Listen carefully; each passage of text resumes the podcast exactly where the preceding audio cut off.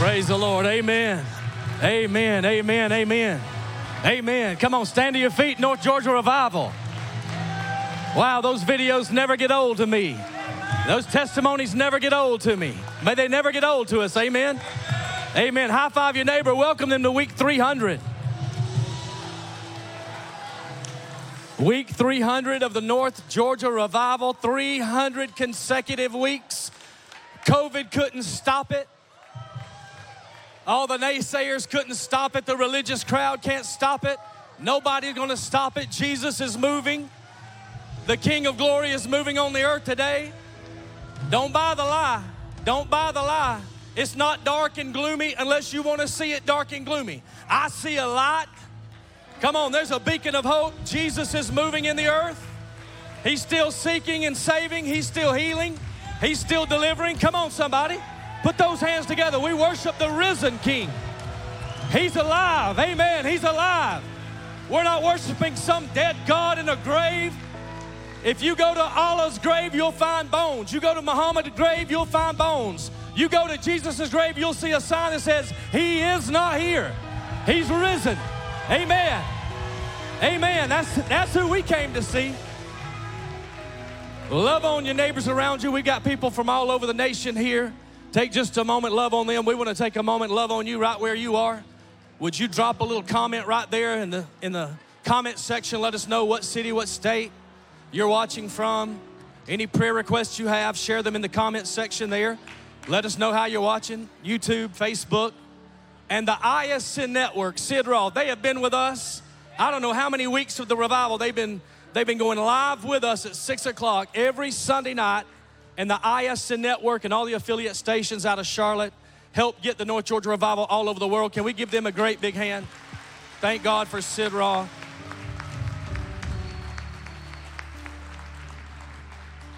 Week 300. Just say that. Week 300.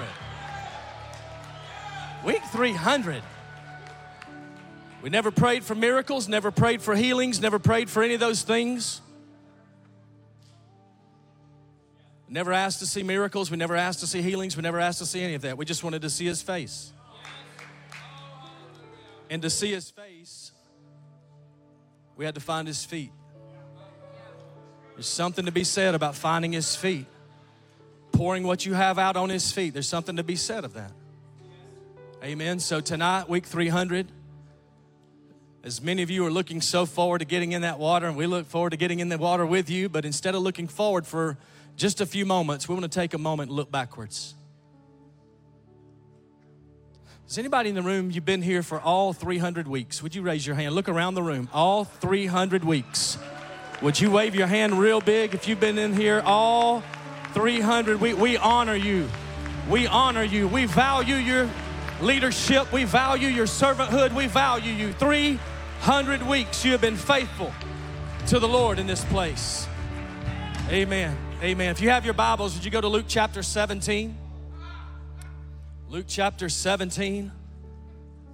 Really feel like this is a very fitting passage for us tonight.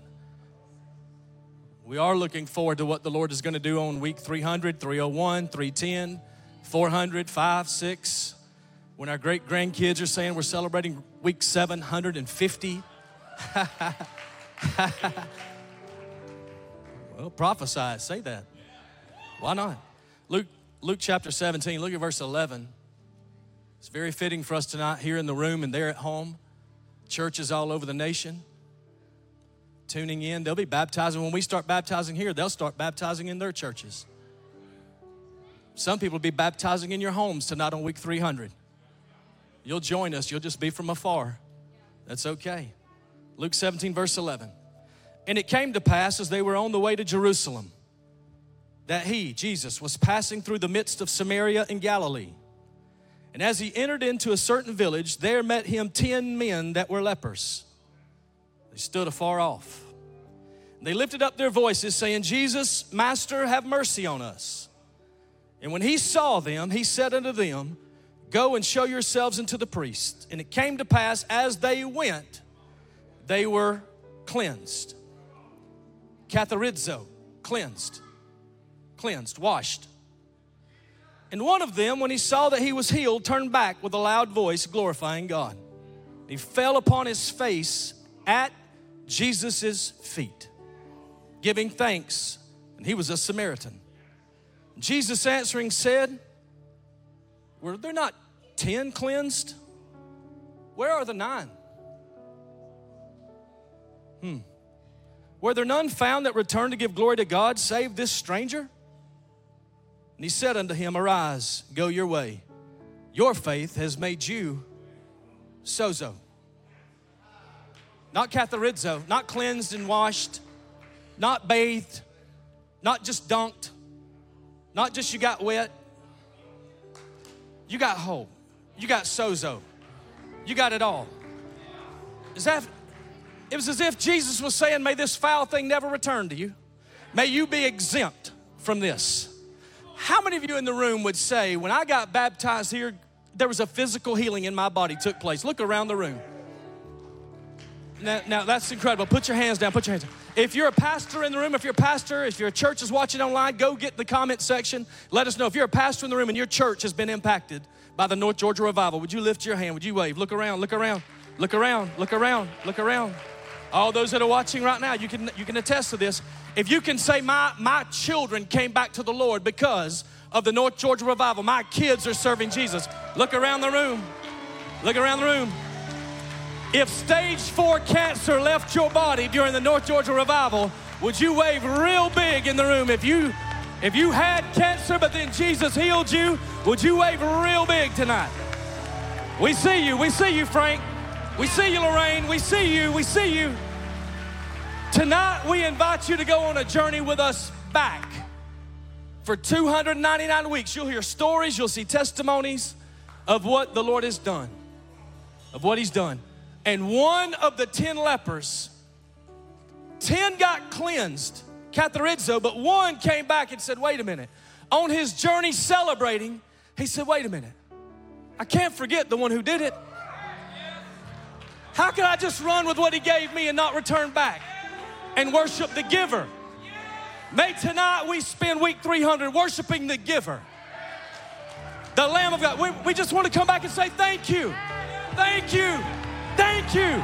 Every miracle, every salvation, every prodigal son that came home, we say thank you, thank you, thank you. Lord Jesus, we glorify you tonight. It's all about you. In Jesus' name, let's worship the King today. Amen.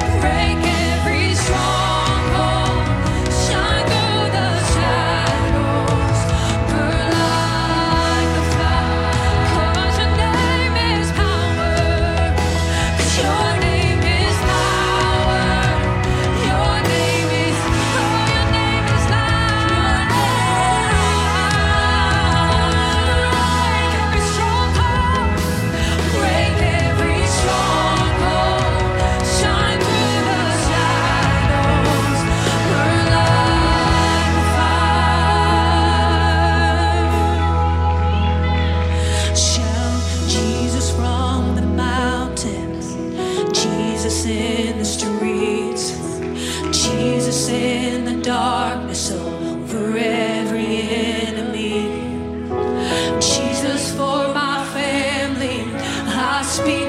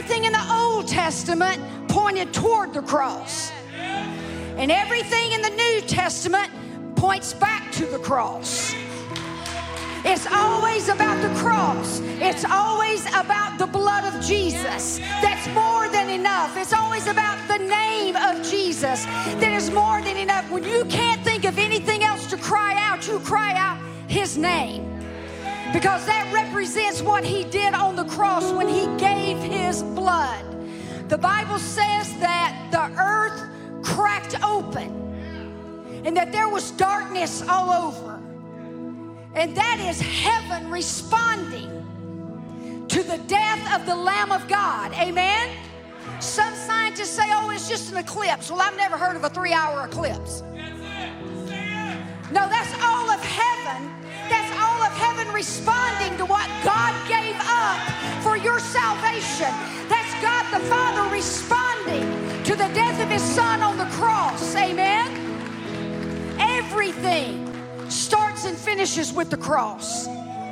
Your whole Bible is a story of God's pursuit for you to do what He had to do to reestablish a fellowship between us and Him. He had to give His Son. Amen? Can we sing this one more time? And when we are when we're talking about pleading the blood, you're talking about uh, you're talking about the blood of Jesus. And you're talking about that blood that has been applied to your life. And once again, when you can't think of anything else to say, you can't think of anyone else to pray, you say his name and you plead the blood. Amen? Can we go back into that one more time? Let's sing it like now we know what this is all about. Amen? If you were here this morning, you know what this is all about.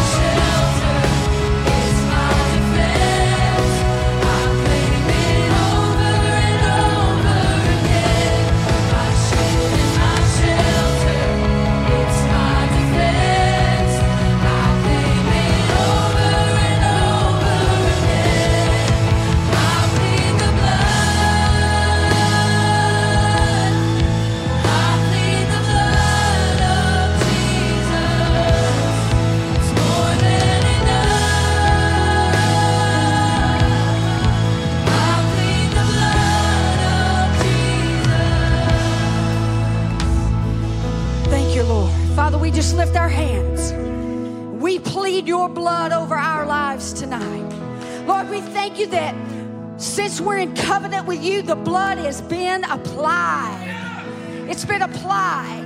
And Jesus, you drew a bloodline around our lives. And the enemy is to not cross the bloodline. So tonight we plead the blood over every area of our life. And Lord, we thank you that you evict the squatter from our life tonight.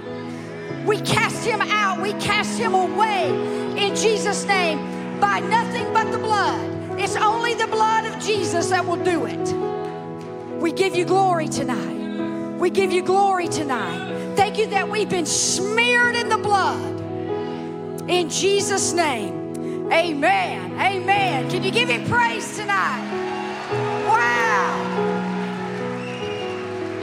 Praise God. Amen. Well, welcome to week 300. Amen. Let's turn the house lights up. Let's fellowship for a moment. As you head back to your seat, we got a, a lot planned for this evening. Pastor Todd's going to come in just a moment and move us along in things, and we're going to get in the water, and see what the Lord has for us.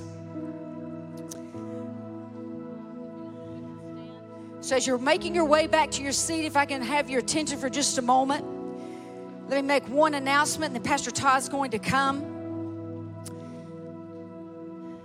All the ladies in the house stand up. All the gals in the house stand up. Amen. Okay, you know what's coming in January the Ignited Women's Conference, all right?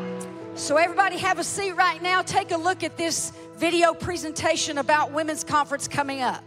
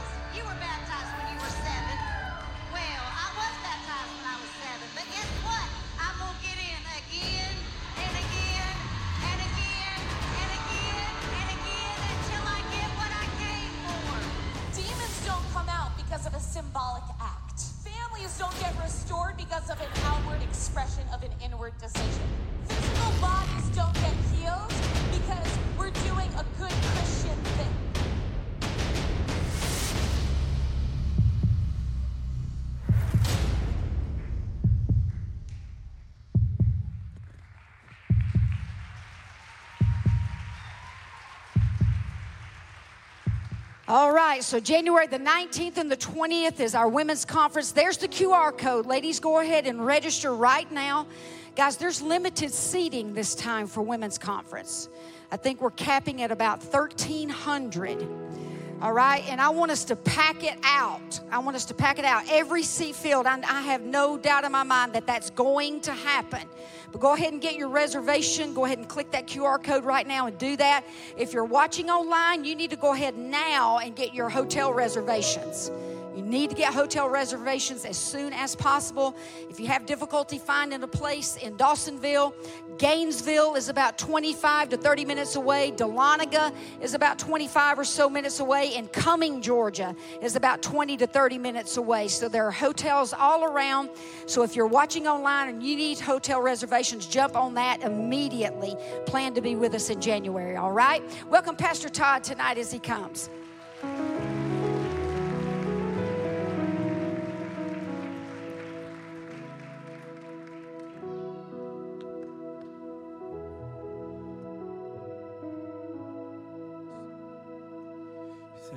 Jesus. There's a sweet presence of the Lord in this room. Welcome to week 300 of the North Georgia Revival.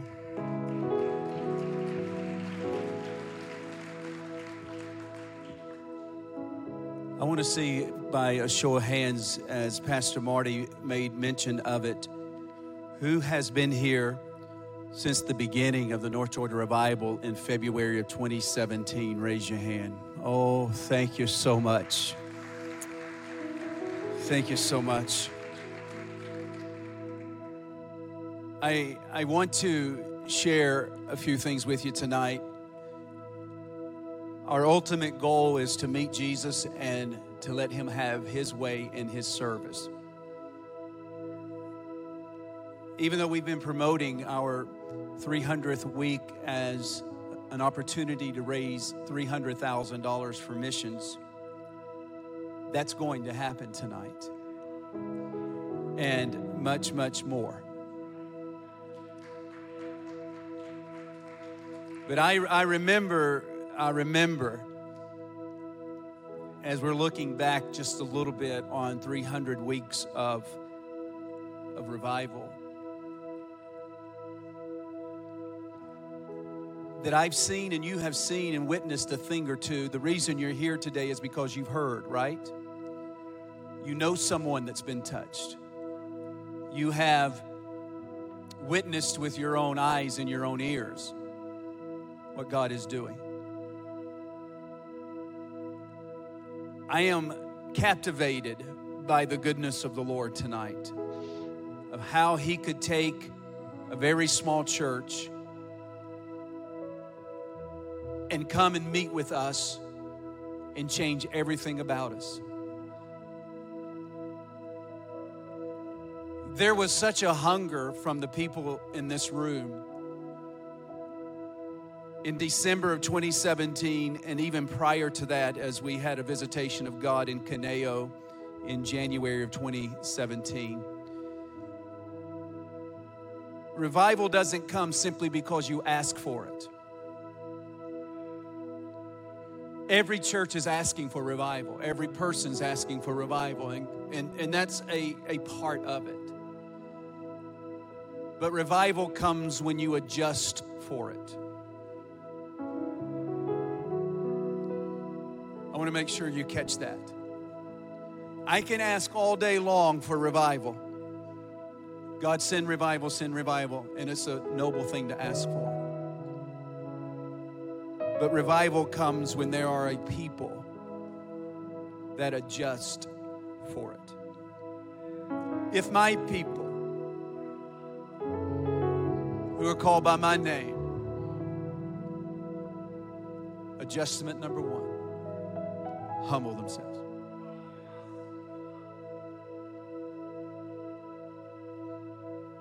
If my people who call by my name will humble themselves and pray.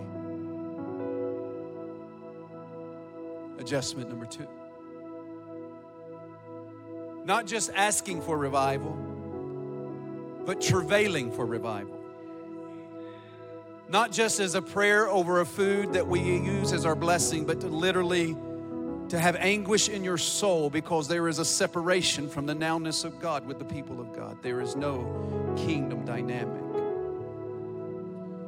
If my people who are called by my name will humble themselves and pray and seek my face. Adjustment number three. If my people who are called by my name will humble themselves and pray, seek my face, and you know the rest, and turn from sin. Everybody's hungry for revival, but very few pay the price for revival.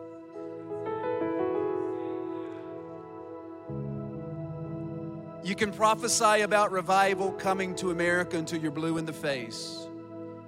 And it seems to be really, really, really cool to prophesy for revival in America, and I'm all for it. But it's until the churches begin to adjust for it that we will not have an encounter with God. Uh huh, uh huh, uh huh. When the Lord showed me fire on the water, when I was standing right about here in the, one of the darkest moments of my ministry, as I'm literally crying out to God in this 21 day fast in January 2017, As I'm right about here, I'm looking at our baptistry and I see my baptistry bone dry, but for literally eight seconds, the Lord shifted it and I saw it full of water and I saw fire on top of the water.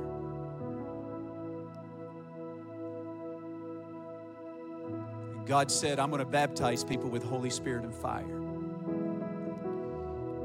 I had no idea what that meant. I think I've got a small inkling right now on what I think that means. But Karen, we've just scratched the surface. There's a depth of God of which we do not yet know. There is a part of Him that I have yet to discover. There's a dimension in the realm of the Spirit that I have not yet walked in. But deep cries unto deep tonight. My passion is for people to be saved, to be set free, to be trained, to be filled with the Holy Ghost. Pastor Marty, you'll know in the beginning days, we never even thought about miracles happening in the water. It was not even on our radar. I remember this baptism. I'm going to show you this baptism. And this, this baptism is years ago in these waters in the beginning, probably the first year. I want you to see the fire of God and the presence of God meet a young woman in the water. Listen to her story. You're going to love this.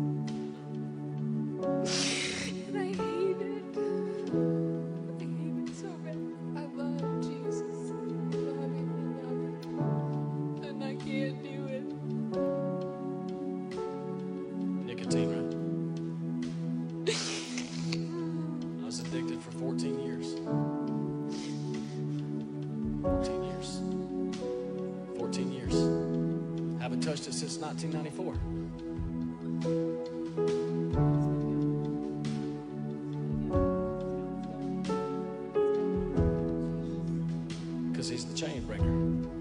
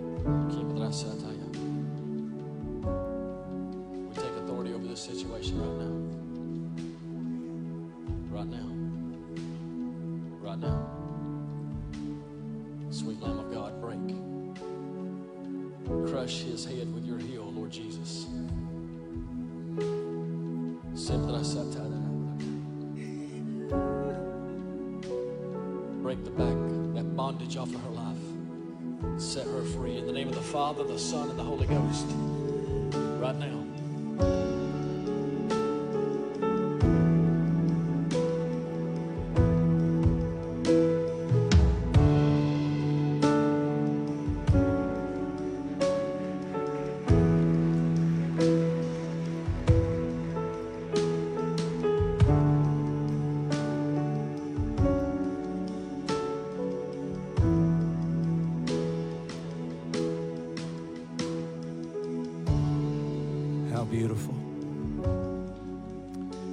How, how beautiful.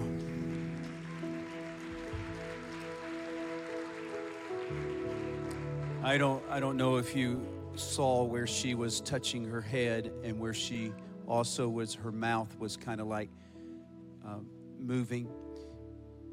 She gave the testimony that she said the Lord spoke to her and says, I'm rewiring your brain and I'm giving you a new mouth.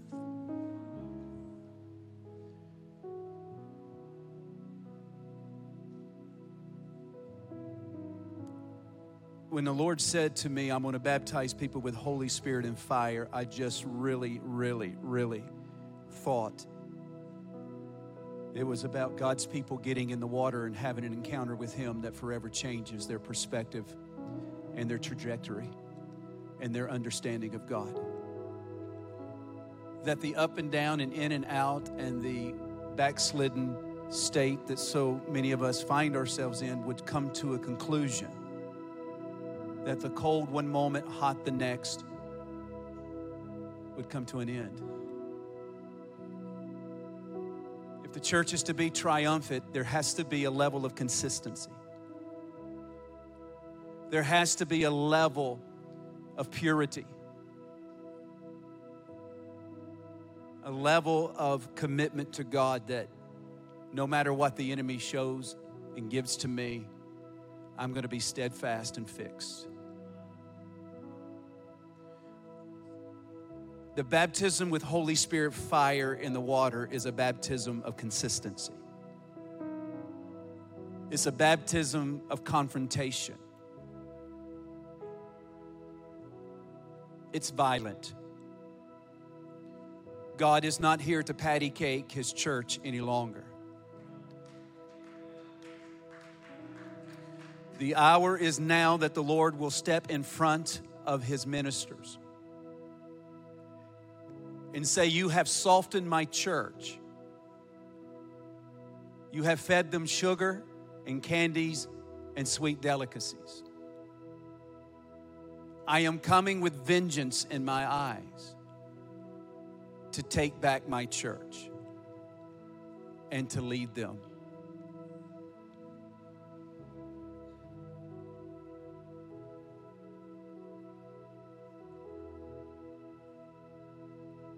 The revival that you are in and the revival that is coming is not going to be a pretty one. One that will be easily marketed in order to influence the lost culture.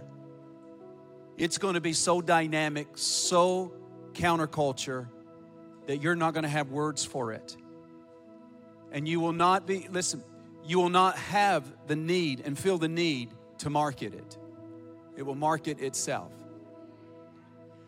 it will promote itself. Pastor Marty, Pastor Sherry, and Karen, and our staff, you will remember the conversations that we had in the early days, up to three, four months of the North Georgia revival. We even we didn't even label it revival. What's happening in America, you got to be extremely cautious. Just because you have a move of a spirit in one of your services doesn't mean it's revival it may mean that this is a foretaste of what is to come. If you use the word too much, then it loses its value. We were afraid to label that because once you labeled it, it took on a name and a, a, a trajectory of its own.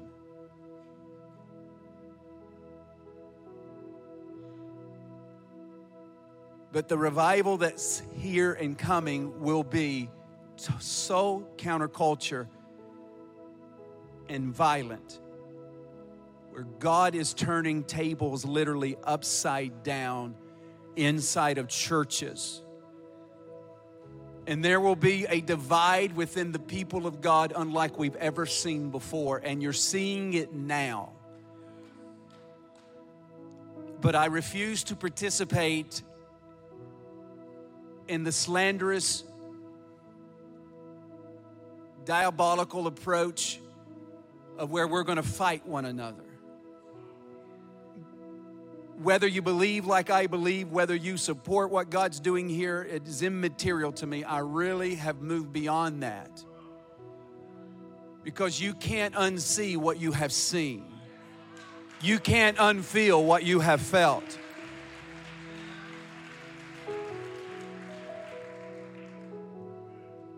I'm an eyewitness, Pastor Marty.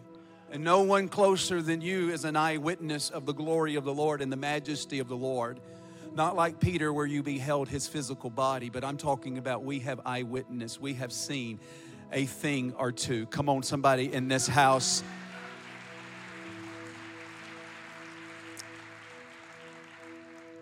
I've watched babies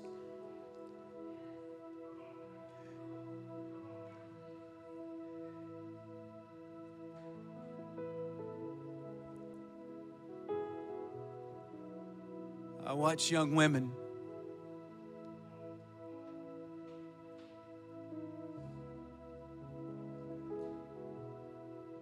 I watch families.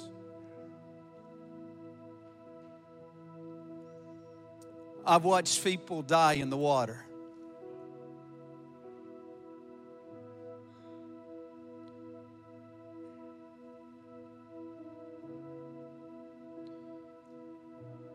And it never gets old.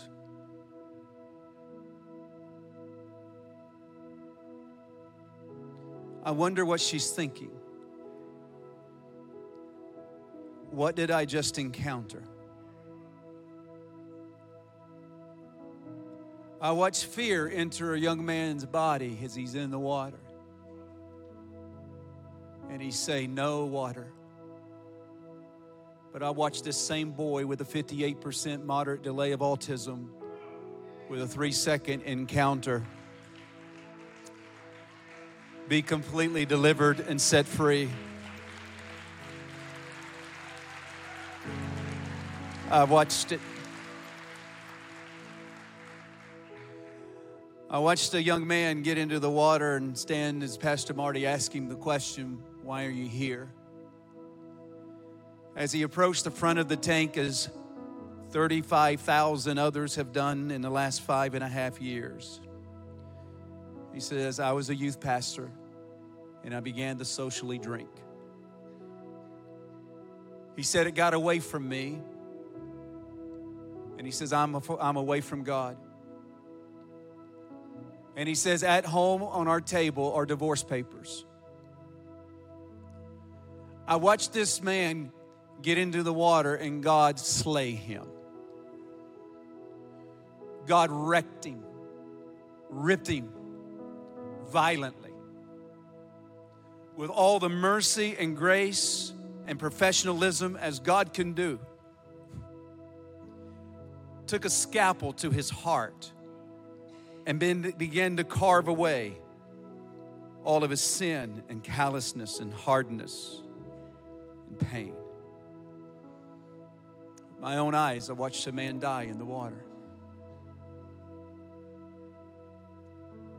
Divorce papers at home. Three weeks later, we look up.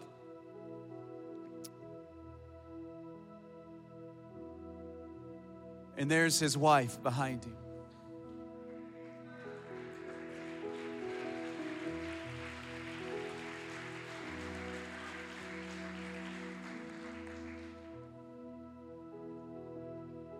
She said, Three weeks ago, my husband walked into our house a different man. I'm away from God. And whatever happened to him, I need to have happen to me.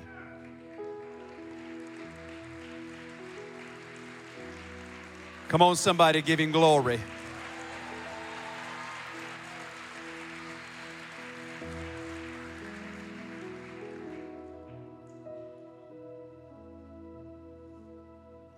I watched as the two of them came to the front of the tank and we renewed their wedding vows.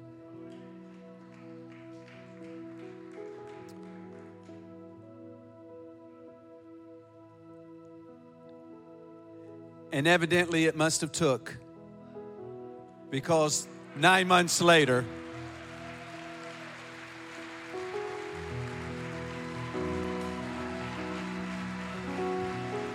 Come on, somebody. Eight pounds, four ounces, 21 inches. Hey!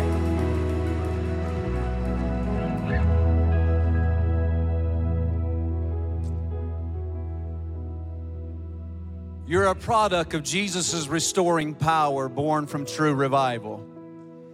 Your name, Dawson, comes from Dawsonville, Georgia, where at a revival, Jesus met your mommy and I and healed our marriage. Graham is after Billy Graham, a mighty evangelist, servant of the Lord that God used to bring millions to Jesus. Daddy and mommy have been praying over you since the day we found out you were on the way and have known since day one the Lord has something special in store for you. I didn't realize until today how prophetic this picture is standing in the field that's ready for harvest. Dawson, I believe this is a prophetic glimpse of what the Lord will do through you. Jesus said, The harvest is ready, and just as you are being carried now in the middle of a field, ready for harvest by your earthly daddy, the Lord, your heavenly daddy, will be carrying you through the world, ready for harvest, and will bring millions of people to Jesus through you.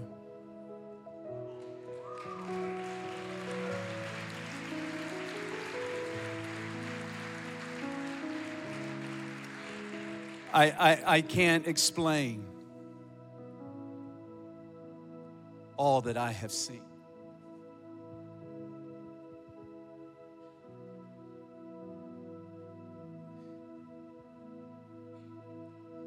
But the long hours,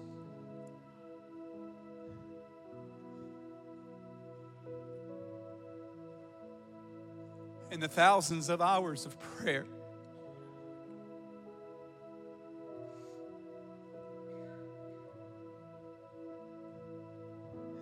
The ups and downs of people.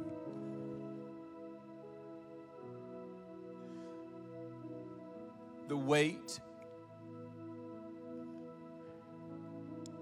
I've watched people die.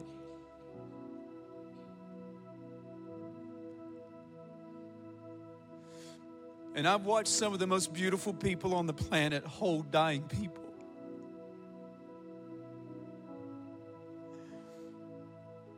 They've contended for people that had no hope. With incredible dignity and fortitude, they heard loved ones and parents say, My son is dying.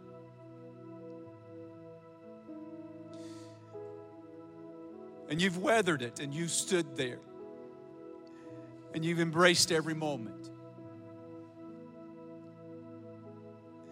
And not at one moment, one second, did your faith waver. I've watched you. And I've watched others.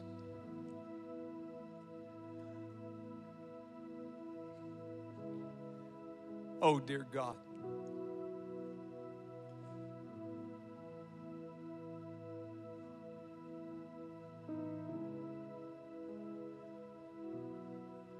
Oh, dear God.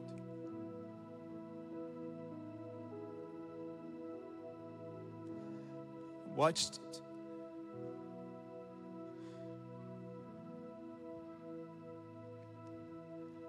I've seen everything.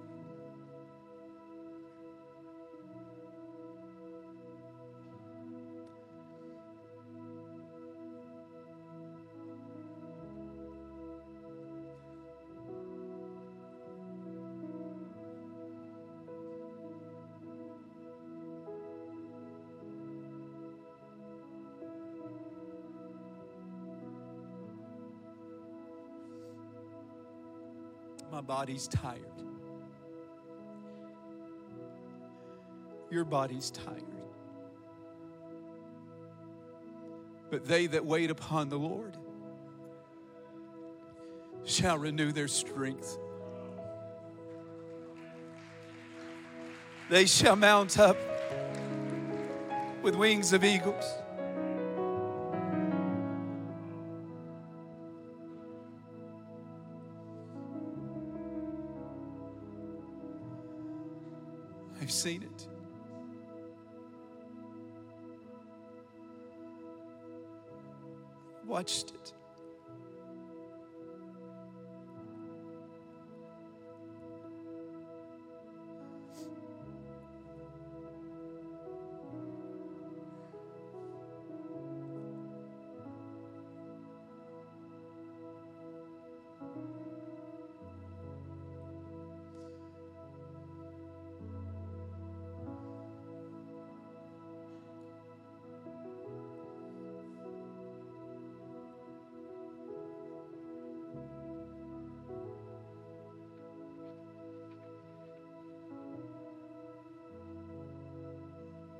This is the face of revival.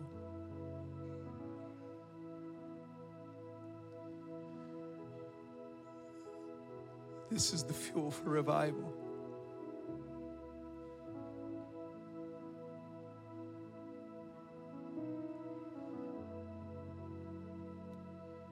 I heard the Lord say to me just a moment ago as I'm walking in prayer, very clear word. Acts 10 38. Turn there quickly. Thank you, Jesus.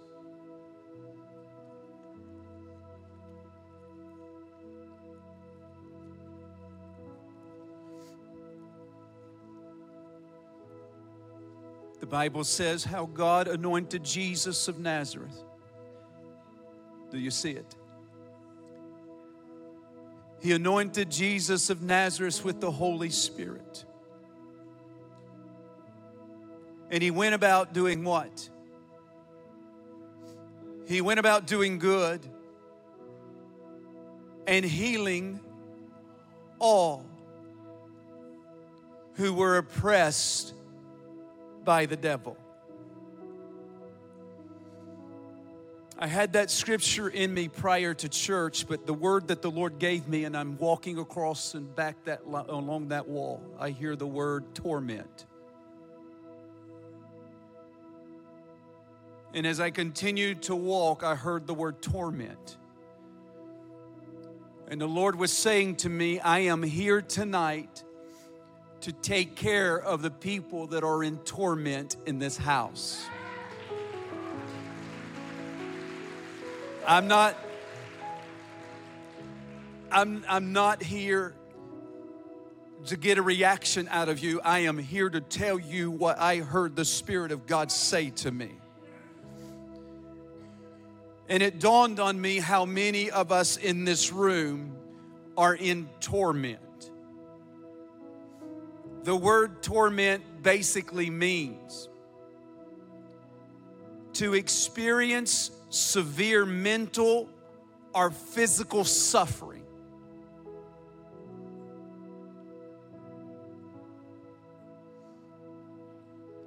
To annoy or to provoke in a deliberately unkind way. I prophesy into this atmosphere and I declare the will of the Lord to be done in this room. There are children that are under the age of 10 who have tremendous nightmares. They are afraid to go to sleep. They are telling you and expressing to you their horrors, their anxieties, the struggles at school, Am I a boy? Am I a girl? I think I'm a girl. I look like a girl, but they're telling me that I could be a boy. What am I? Who am I? And what is my purpose? And there is a tormenting spirit that has been released upon the universal society, but also the church. That spirit will be broken tonight off of your life. Yes, it will. Uh huh. Some of us are taking drugs because of mental anguish, not knowing what to do, where we are, how to function, how to live in society. God has anointed Jesus who went about doing good and healing all that are being tormented by the Spirit of the dark realm. mentally and physical suffering. It is as if the devil prods you and pokes you and annoys you. He's unkind in every way. That tolerating spirit to just cope with it is coming to an end. The need to have continuous medication to keep it under control. Tonight is the night that Acts chapter 10 38 will be fulfilled in this house. The word oppressed is this word. He says, I've come to set those that are oppressed. The word oppressed means someone exercising harsh control over another, to use one power against and to oppress someone. Tonight, your oppression comes to an end. I'm gonna say it again until you get it. Tonight, your oppression comes to an end.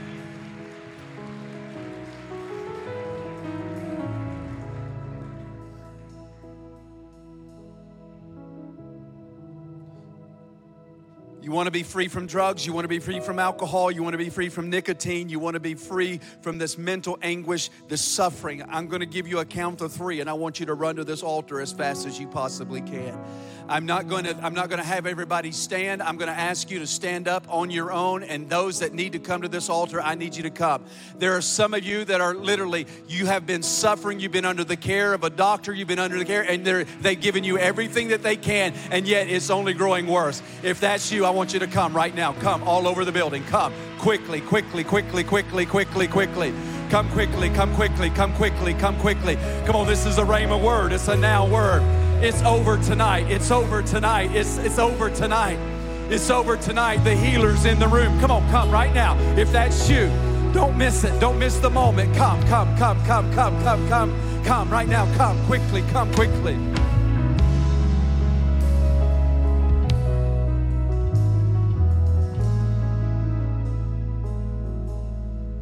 Nobody touched them, nobody moved, no prayer and altar worker around them. This is them and God right here, right now.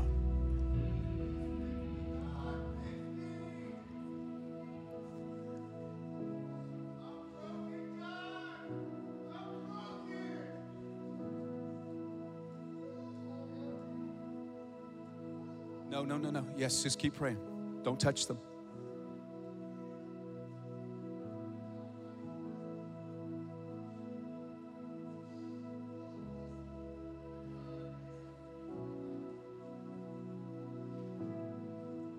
Come on, church, intercede.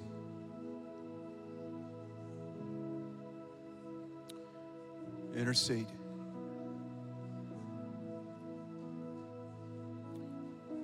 Come on, where are the travailers in the room? Where are the breakers in the room? Come on, cry out to God at the front. Cry out to God right now. Cry out to God. Cry out to God. Cry out to God. He's coming for that tormenting spirit. They've called you crazy. They've lied. They, they, they've labeled you a particular. I'm telling you, I'm telling you, I thank God for medical doctors, but some of this is spiritual. Some of it is an attack from the enemy. He's oppressed you. He's controlling you. He's provoking you. He's poking you. Come on, saints of God, let's pray. Come on, let's pray.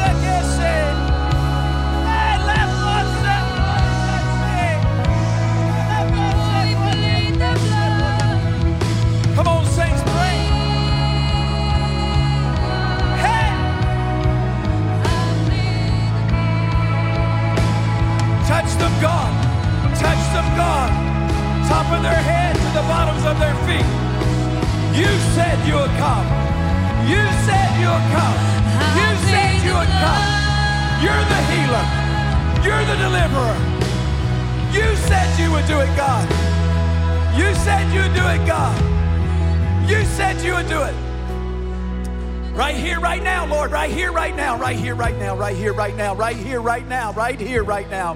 Right here, right now. Oh God. Oh God. You're the healer. You're the greater one. Oh Lord Jesus.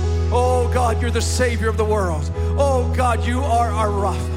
Lord, you are our provider. Lord Jesus, you put us in the right state of mind. Lord, you took a man that was unclothed. Lord, that society kicked him out in the tombs, living among the dead. But God, you put him in his right mind. Lord Jesus, he was sitting and clothed and fully able to, eh, fully able to comprehend, to have a conversation, and a productive member of society.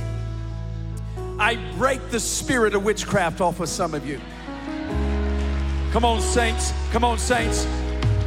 Come on, if you're in your chair, stand to your feet for a moment. But those at the altar, stay there. We're about to do some breaking. We're about to break the spirit of witchcraft. We're coming against the spirit of Jezebel off of some of these individuals. You have an over controlling mother, an over controlling father. You had someone that walked out on you. You've been hurt, violated, sexually abused by a church leader. I'm coming to tell you tonight, at this very moment, we're breaking the spirit off of your life. We're breaking the oppressive spirit off of your life in Jesus' name. Oh, Jesus! Holy Ghost! Come on, pray, saints. Pray right here. We bind you, you spirit of Jezebel.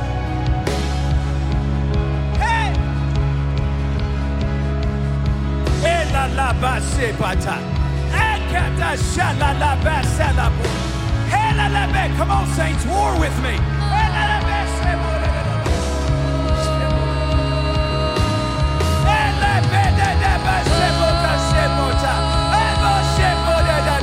Eh,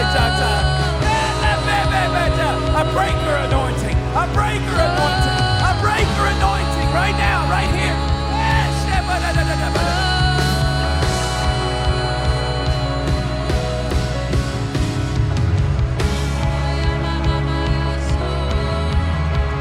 hey! Shalalabasabata. Shalalabasabata. Ekebatesehasha. Eh, Elalabatekejatoko. Heka. I cast those spirits out of you. I cast them out in the name of Jesus. I command them to leave your body and never return. I command them to leave your family and never to come back.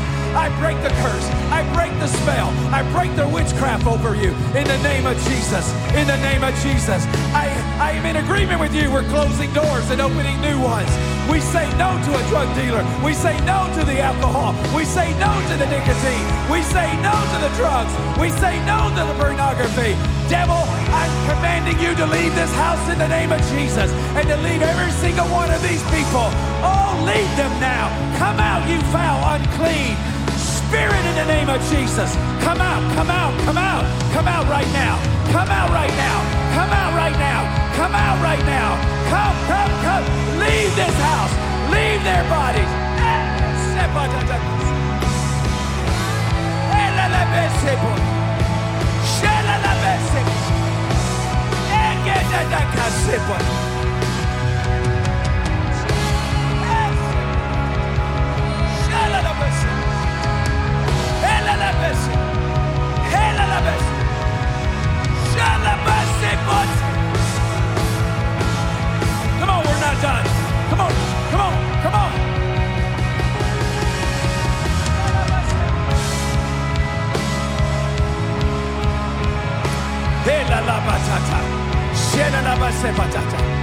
Shala la bataka she. Ela la baka shepata. Ala la bata bododada. Ela la stand them up to their feet. Get them up on their feet. Get them up on their feet. Get them up on their feet. Help me. Get them up on their feet. Get them up on their feet. Get them up on their feet. Hey la la la la bose. Hey la la la la la. Shela la bose bodede. She bodede de de de de. Hola la la bodede de de. Hala la la bose bodede. Hey la la la bose. Line them up. Straight line. Straight line. Pastor David, get ready to help me. Line them up. Give me some walking space. Give me some walking space. Give me some walking space in front of them. Shela la la bodede de de. Hey, come on, saints. I need you to pray. Eh, la, la, ba, she. He, ke, bo, do, no, no, no, no, no, no. Raise your hands here at the front and say, Jesus, I want to be free. Come on, say it louder. I want to be free. They that call upon the name of the Lord shall be saved. They shall be set free in the name of Jesus. If you're not born again right now, call upon Him to save you. Right here. If you're not born again, here at the front, call upon Him to save you right now. Tell Him, I'm a sinner, I'm away from you, and I need to be born again. And Jesus, I'll follow you. Tell Him in your own words. Tell Him, tell Him, tell Him.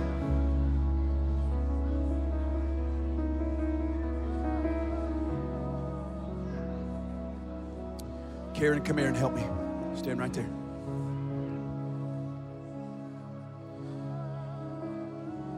I'm going to put my hands on you. And y'all know this is not who and, and how I usually operate. But I feel such a tangible presence of God right here in this room that when I'm going to put my hands on you, the Spirit of God is going to finish everything that we've talked about right here. I'm not going to pray for you individually. I'm not going to spend time with you. I'm not going to counsel you. I'm going to touch you and you receive in the name of Jesus. This has nothing to do with man. I can name I can name probably two services out of 300 that I've ever done this type of thing. Y'all know this. Y'all know this. But I sense it.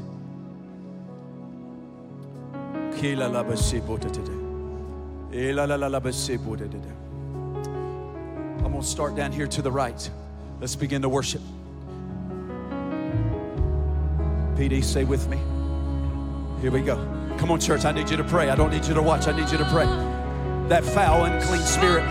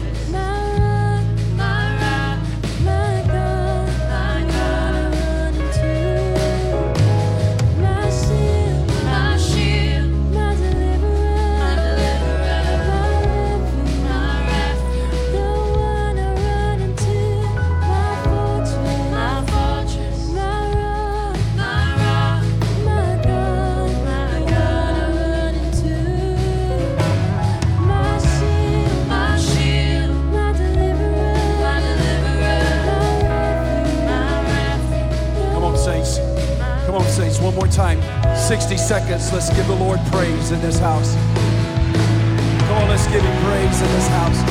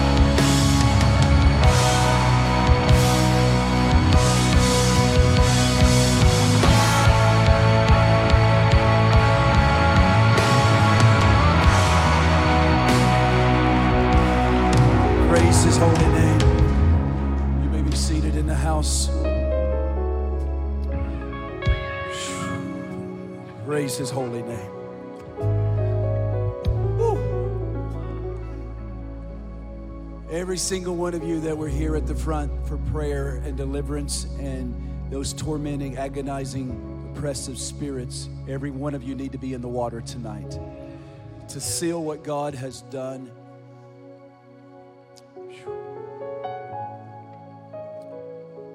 It's like the Lord's going to lick the envelope. Place you in the envelope. He's going to lick the envelope and say, It is done. It is done.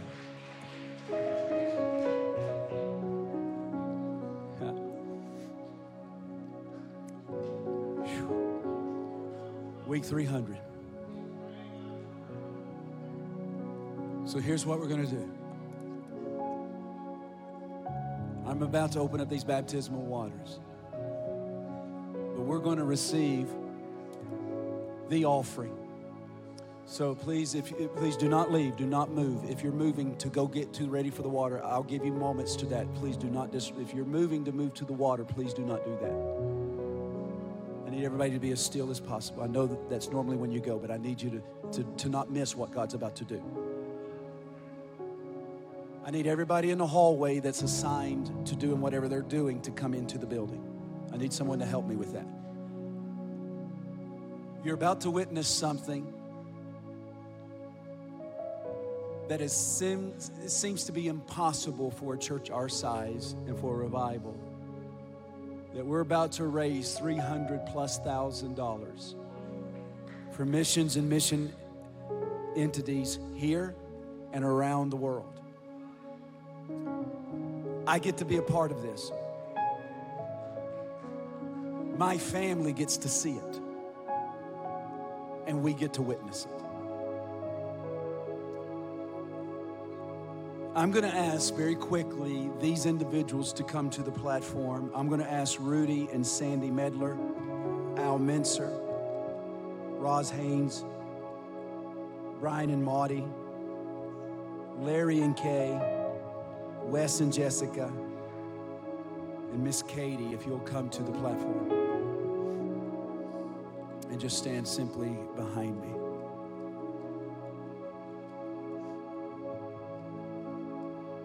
And Joel Crumpton, where's Joel in the room?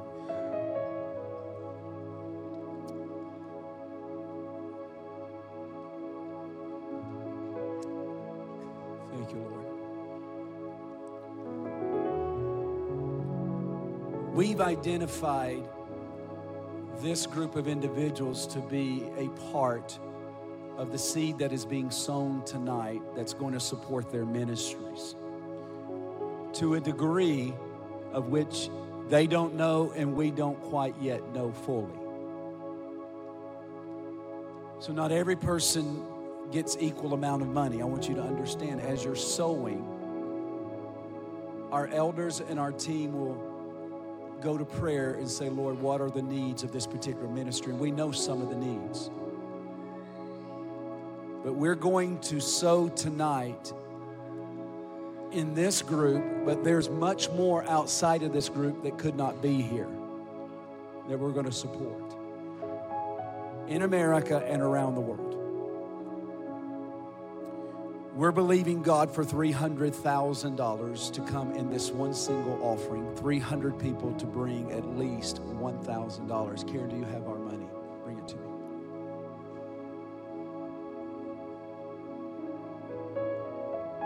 In this envelope is $2,000. It is our offering to go to missions and mission organizations. Those of you that are watching online, you're going to have an opportunity to participate in this and to give tonight. I could spend an hour going from person to person to person, letting you know why they need to be supported. Wes and Jessica travel America literally with a van, and they baptize people all over the country. In New Orleans, baptizing people under tents. They have a rig that inside their trailers, a portable baptism. People come and they get immersed. They heat it to 100 degrees. It's beautiful. They travel everywhere. We're going to support Jeremiah Johnson and we're going to purchase a cabin for his brand new ministry property. It will be called the North Georgia Revival Cabin. And there'll be a write up about the North Georgia Revival. It's $40,000. We do know that we're sending that. Larry and Kay Peoples are right here behind me. Where are you guys? Right here. Have traveled multiple times to India and Kenya. We're going to be supporting them as they do crusades, pastors' conferences. They're going to be building a church and a well. We've already approved $6,000 out of this money to start the building of the well and a brand new church.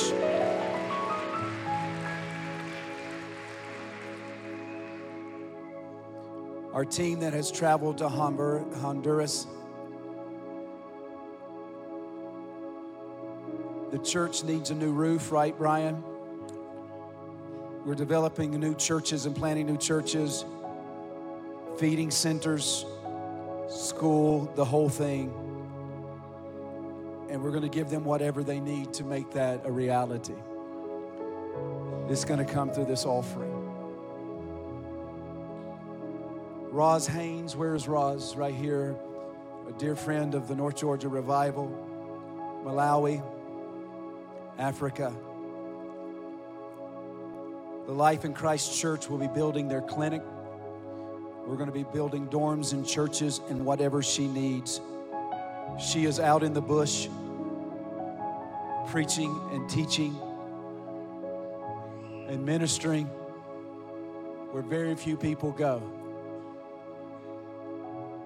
We'll be sending a minimal of $40,000 to help her.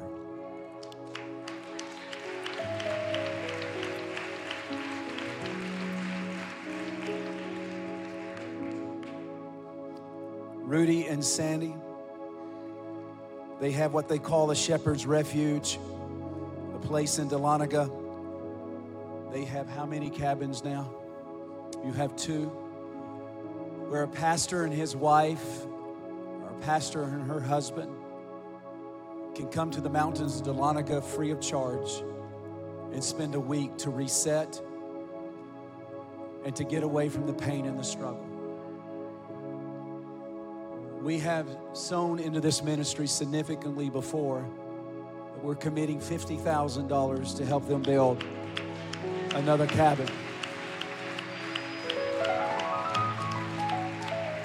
Inside the cabins, our pastors can sit by a fire, no demands, enjoy nature,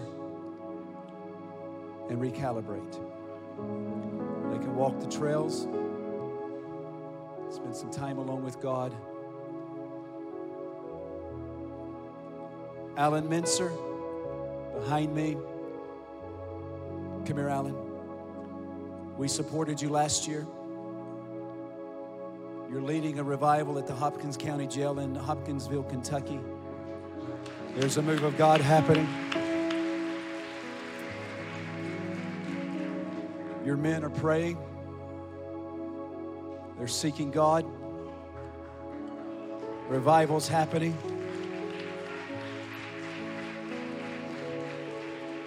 Alan, we're going to commit to you $20,000 tonight just to help you and to make sure that you have no financial worries and that you do whatever you need to do so revival can happen in this country.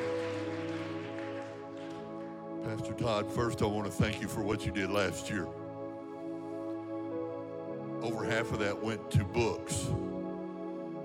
Everything that you have for Caneo, the, the Caneo study books, they have in the jail in, in large quantities.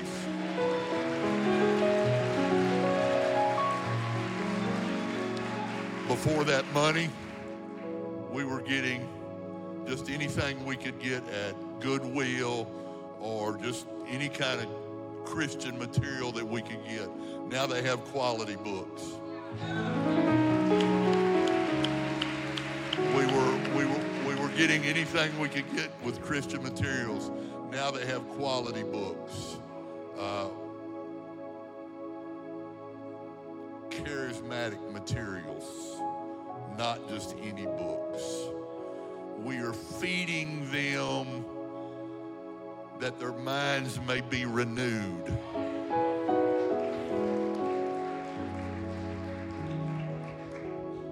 It's one thing when you see these pictures. It's another thing when Pastor Robbie Mathis came to our church and there were nine people at the church. It transfers from this to when they're at the outside in church on Sunday morning. A lot of times they lose it between the church, between the jail and the church house. Last Friday we had 21 in a in a uh, recovery group, not a 12-step program, but a recovery group that we started called Dying to Self. That's also part of our jail ministry. Dying to self. Die well. That's, that's how they recover. Die well. Die well. Uh, how, how do they recover? They die well. That's how they that's how they recover. Not 12 steps, not not not 12 steps according to the it's not a disease. Alcoholism is not a disease. Drug addiction is not a disease. You recover with one step. Jesus, the blood. I plead the blood. I plead the blood. You recover with one step. And they have to know that all they need is Jesus. And when they die well, they don't have to go back. I said, if you've been, if you've been recovered, I know people in recovery for five years, 10 years, 20 years. The whole point of recovery is to get better. If you've been recovering for 10 years, you're not doing it right.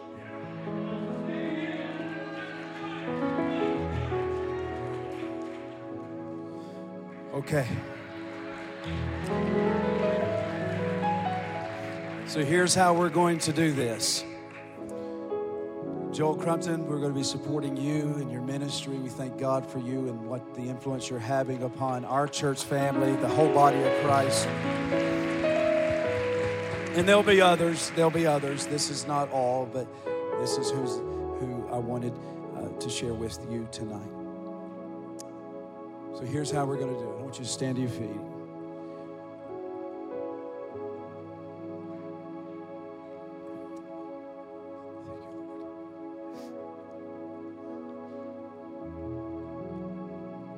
I'm about to come down and I'm going to stand next to my wife. I need you guys to go back to where you are. Katie, come here. Oh, Lord. You kind of just hid over there. You've been to Ukraine. You live in an apartment area where Muslims, and you have given your life to the Lord to say, I'm going to pour my life to them. Are your missionary friends here? Your missionary row, some of them that we call missionary row? Okay.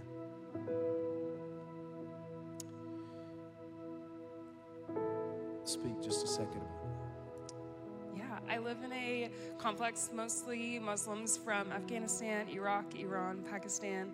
Um, we've started reading the Bible with some of them. Their daughter has asked for a Bible in English so she can read it in her own language. They've had people. I've had people ask for dreams of Jesus, um, and I even this week got to be a part of a birth because the husband wasn't there. It was just me getting to pray over them and be with them. And they ask why, like, why are you doing this? And I say because I think Jesus meant it literally when he said, "Love your neighbor." Um, and they're asking the questions, and he's coming. Yeah. What made you do that? I mean, you're you could be a career woman doing, you know, eh, sitting in a tower. Thank God for that. But why are you giving your life to in a community where people they don't even want to know him, but yet they do? They do. Most of these people have never heard the name of Jesus and don't know the story of the gospel because they're coming from places where there aren't missionaries, there aren't churches, the Bible isn't in their language. And now they're coming here where we have access to them, we have teaching, and I can get them the resources. They're not going to get as persecuted as they would. And I want to see them come to know Him and then go back to their passport countries and spread the gospel there. That's why.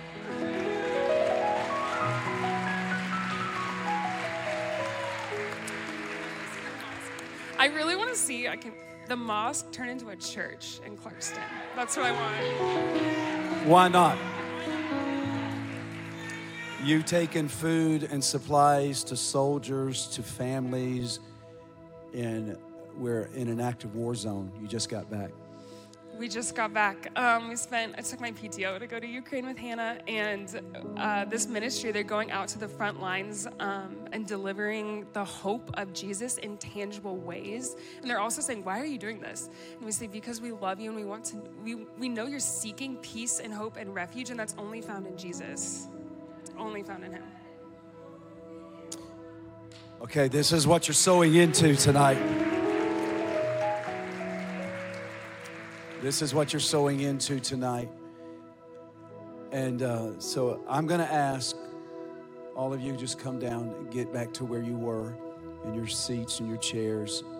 We're going to open up baptism right after this offering, okay? And then I'm going to, I'm, I'm Karen and I are going to bring our money and lay it on this altar. That's how we're going to do it tonight, okay? We're not going to pass the buckets. This is an offering unto the Lord that 100% of everything that comes in tonight will not stay in this house, but will be sent and spread abroad to the whole world. Okay? That's what we're doing. And I'm thankful that you're a part of that. Those of you that are at home, you can text to give, you can give by Venmo, you can write a check. All the information is going to come up for you, but literally thousands upon thousands upon thousands. There's probably a thousand of you that could give a thousand dollars. There's a thousand of you that could give a thousand. And I was schooled in Alabama, to me, the math of that is a million dollars. Designated toward missions. And if we raise $1.3 million, all of it will be dispersed in causes just like these. All right? Praise the Lord. So here's what we're going to do just begin to play.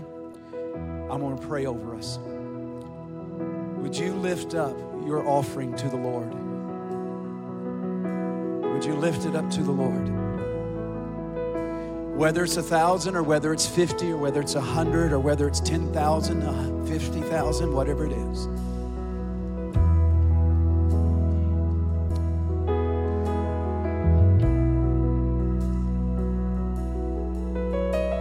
Come on, just wave it to the Lord from side to side. Just wave it to the Lord from side to side. Lord, this is our sweat, this is our toil, this is our savings. Lord, for many it's a vacation fund. But God, you said if we bless what you're blessing, that you'll bless us. I bless every one of these ministries that are, we stood and had to come before. We bless every one of them. I bless every one of them. I see value in them and even those to be revealed to us. We see value, God. Thank you, Holy Ghost. Come on, wave it just a few more minutes. A few more seconds. We bless you, Lord.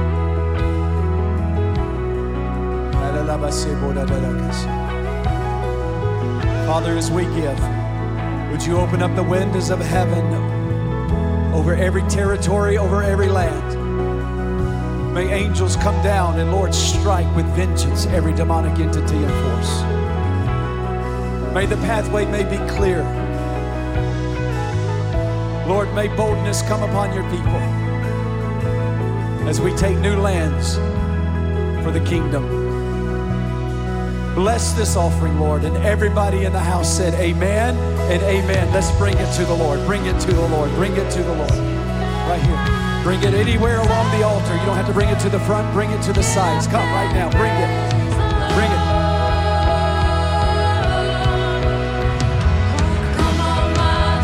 Just lay it on the altar.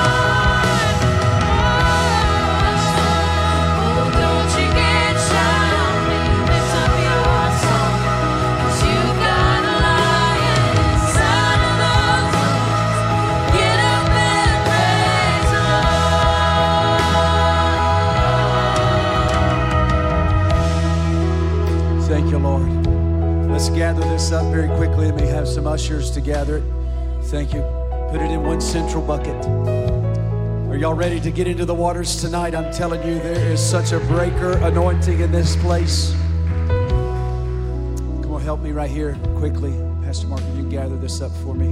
I want to bless this. Start in the baptismal waters as soon as we possibly can. Put it in one bucket. Extend your right hand toward me, church.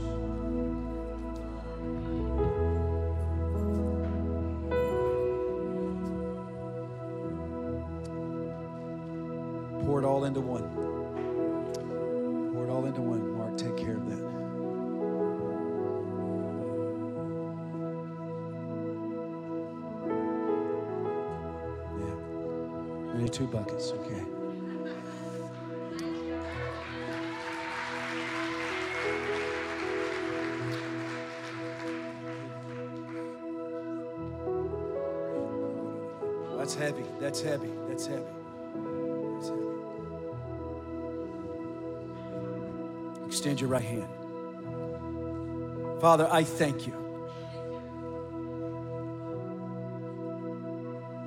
for the hundreds of thousands of dollars in these two buckets. I thank you, Lord, that 127,000 has already come in just from partners around the world. I thank you, Lord, that we're going to reach our $300,000 goal. Now press it down, shake it together, and run it over. Multiply it, oh God. And Lord, even may it be spilled back into the lives of those that gave. Shall men put it right back into your bosom? May every dollar be used for your glory and your glory only. Give our elders wisdom, oh God, on how to disperse, when to disperse, and how much. And everybody in the house said, Amen, and amen, and amen, and amen. I need, I need a couple of security guys to go with him. We've been advertising this for some time. And so we know what people are capable of, of doing. So make sure that that is taken care of if, if you need to. So please don't make any sudden lurches toward them. Amen. All right? Okay. Here we go. Y'all ready for the water tonight? Pastor Mark, can you stand right there? Just stand right there because we're going to have people coming up on these steps to my right, to your left. If you want to get into the water tonight, you have letter A. I want you to come right now. Come quickly. Come quickly. Letter A, letter A. Up to my steps. The steps on my right to your left. Come right now. Let's celebrate with them as they come. Praise the Lord. There's Todd right here. Walk toward Todd. Raise your hand back to the back. Come up these steps right here. Has it been good to be in the house of the Lord tonight? It's not over. It's not over. I'm telling you, letter B will be coming shortly. Letter C, letter D. We have four immersion tanks tonight. Next Sunday night, Pastor Matt Scott from Moody Church, or from Moody, Alabama, the gathering place. You're not going to want to miss that. And we'll be giving you an update on the total of the monies sometime this week. We don't know when we're going to release that, but we will. We hopefully by the end of the week, as more monies come in. We don't want to do it too too soon. We want to wait until everything's processed. God bless you. Just stay in the spirit. We're going to lead you in worship for the next few moments. As soon as we're able to start baptizing, we will. Come on, let's give the Lord another shout of praise and thanksgiving for week number 300. God, we bless you, we love you, and we honor you. Come on, let's worship the Lord.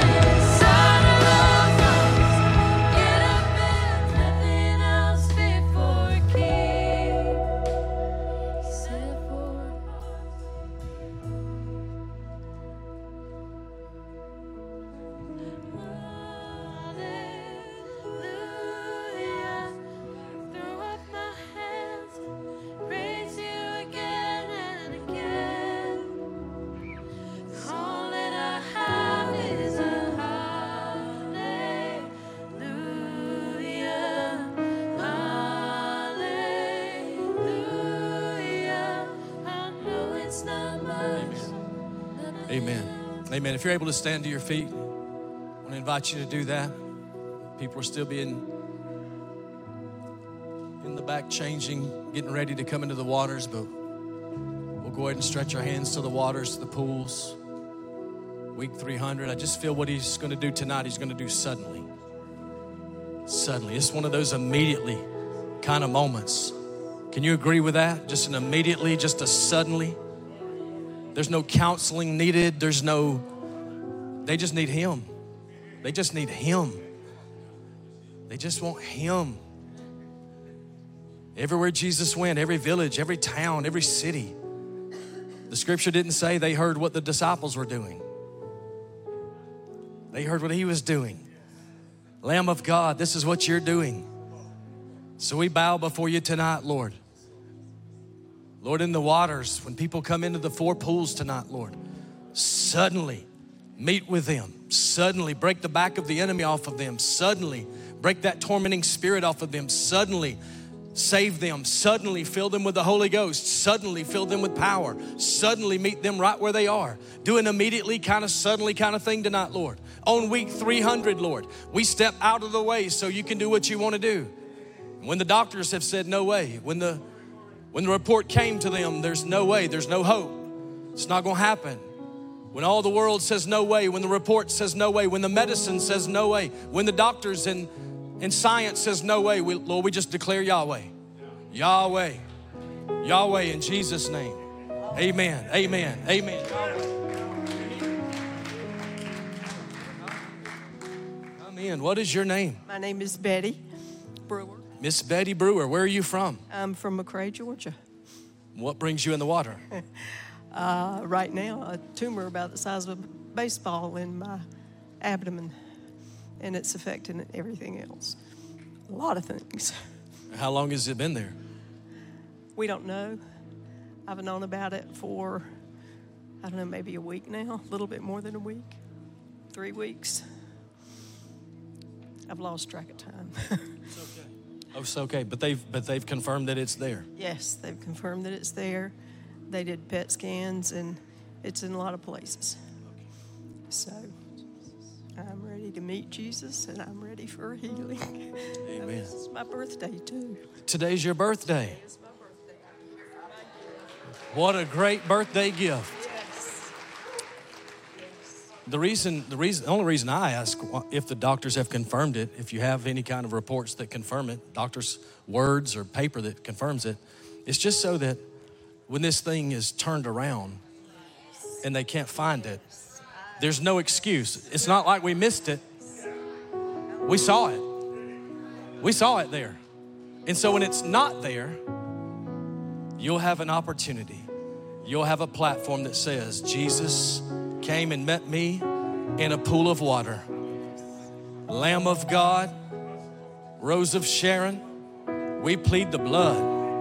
We plead that broken body 2,000 years ago for this precious daughter of yours.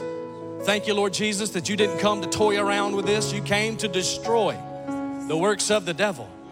May this be a beautiful testimony. When the doctors and nurses say, We know it was there, we saw it, we saw it, we know it was there, and now it's not. Where there seemeth to be no way, we say Yahweh.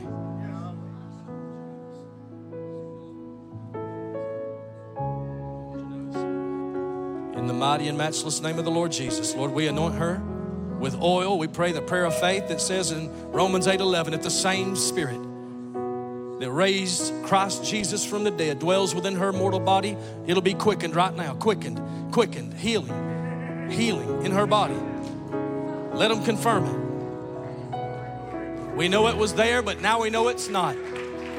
Command strength to her body. Let the mass disintegrate, Lord.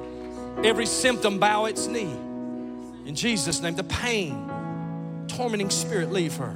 Fear leave her. Fear leave her. Let faith and hope arise. There's a lion song on the inside that's got to be released.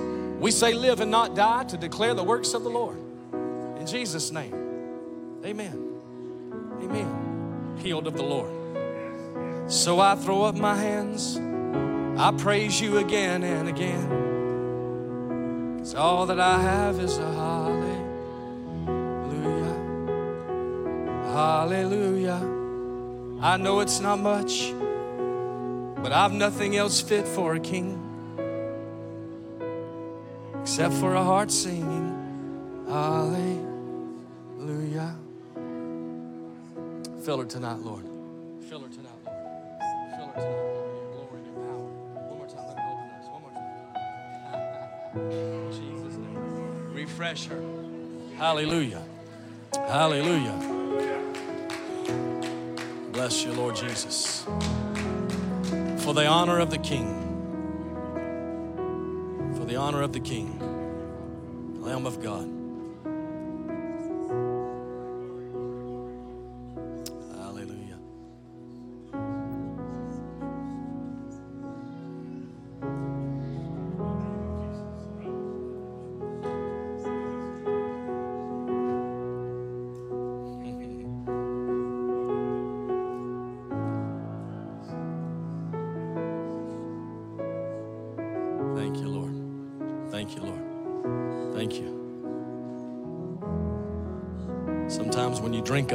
Want to stop drinking. Lord, would you intoxicate her with your love right now? Let her see that banner over her of love. Let her see the mass dissipating as if it were never there. Precious Lamb. Precious Lamb.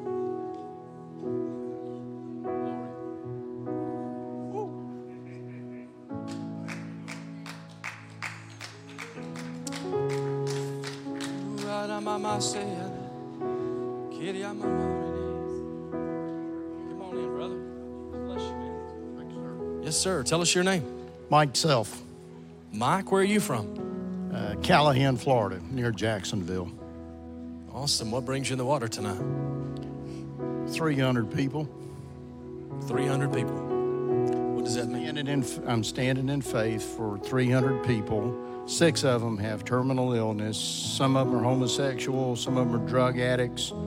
The list could go on and on. But right there they are.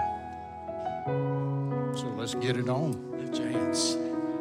My shield and my shelter, it's my defense. I claim it over and over again. Would you stand and worship with us for a moment?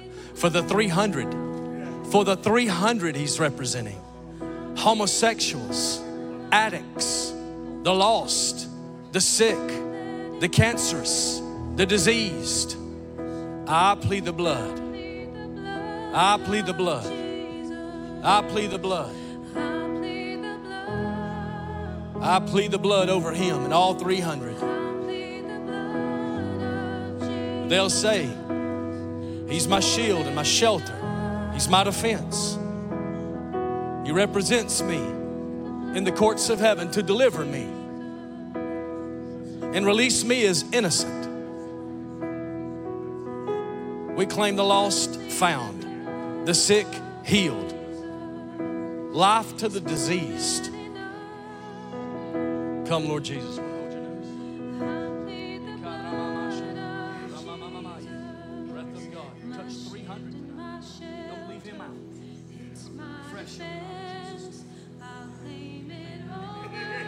Amen. Over and over and over and over again.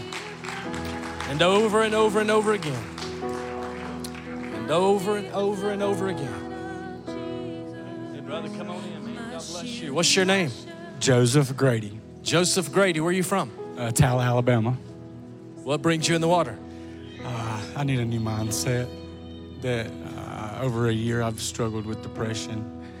Uh, just this tormenting mindset that I don't know. I'm sick of. I worship from a numb place. Church is coming and going. You know, it's nothing spectacular. It's just like I show up, and I feel like there's no zeal, no real fire to it. And I'm just. I don't want to be bland. You know, I want what God has for me, and I don't want to fake it. I, but I need a new mindset that where I speak good to myself, believe good things, you know, instead of dogging myself and living in self pity. Yeah, lift your hands.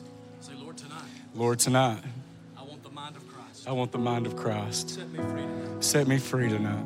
Break the shackles. Break the shackles. Break the chains. Break the chains that hold me down. Coming up tonight. I'm coming up tonight. There's a song within me. There's a song within me, your song, Coming forth. coming forth Along with the roar. along with the roar. Jesus is king. Jesus is King. Yeah, yeah. Yeah, you hold your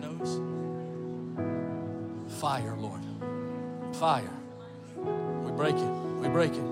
We break it. Seated fully clothed and in his right mind. The shackles come off. Out of the tombs he comes. It's time to live again, my friend. Time to live again. Time to live again. Time to live again.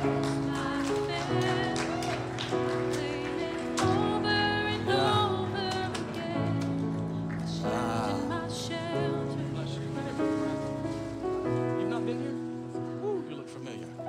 Tell everybody your name. Uh, Darian Atkinson. Darian, where are you from? Alabama, Gaston, Alabama.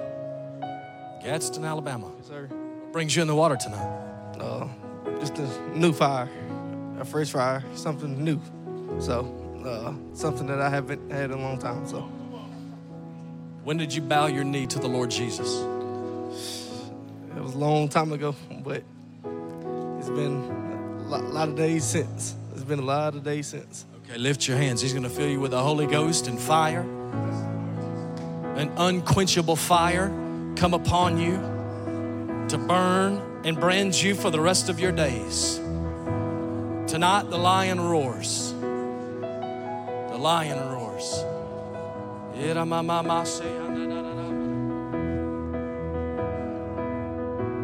My shield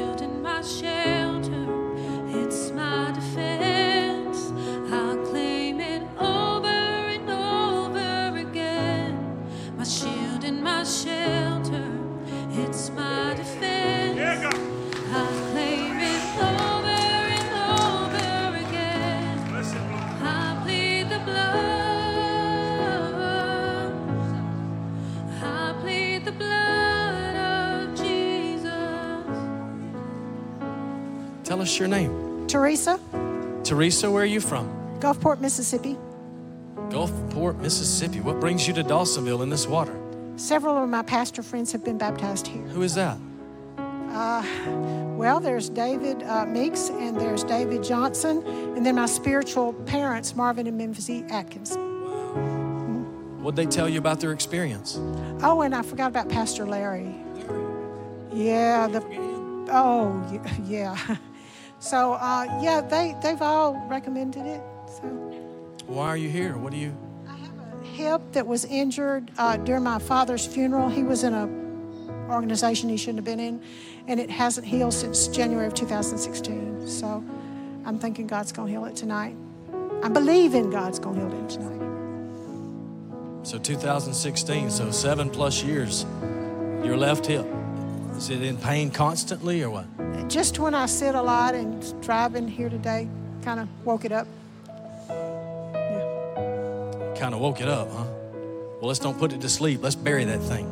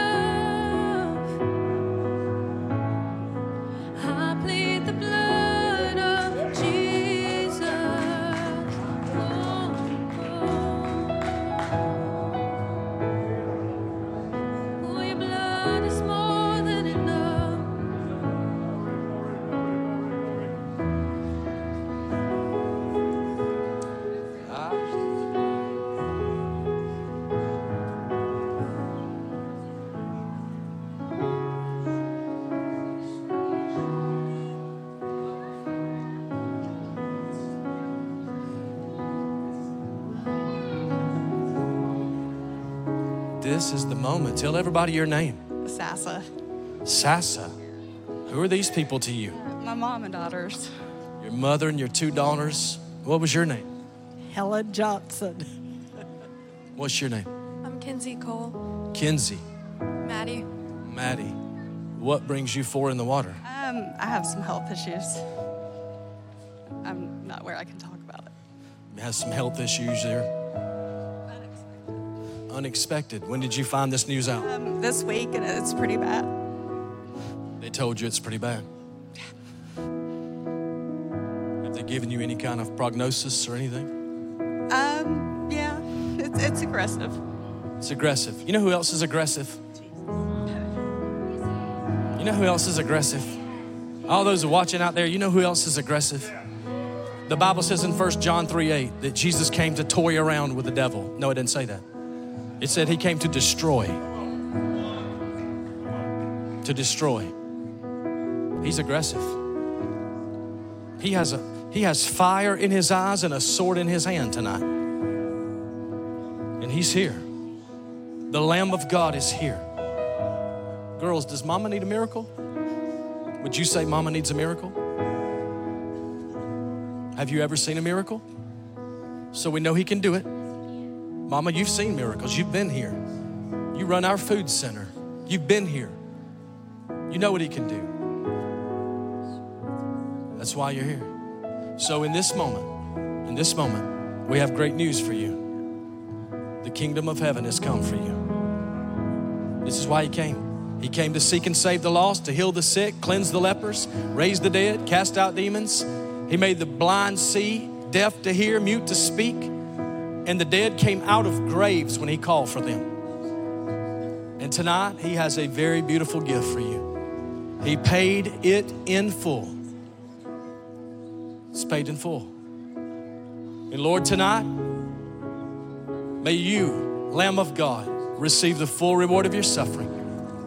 Whatever the diagnosis was, whatever they said the prognosis was, we put both of those at your feet.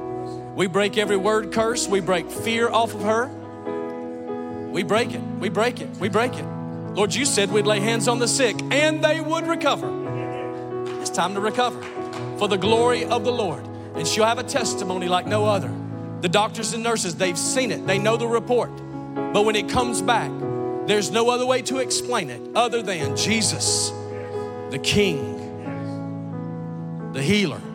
He met with me and He healed my broken body and did for me what medicine and doctors couldn't do. We thank God for Him. But this is beyond their scope.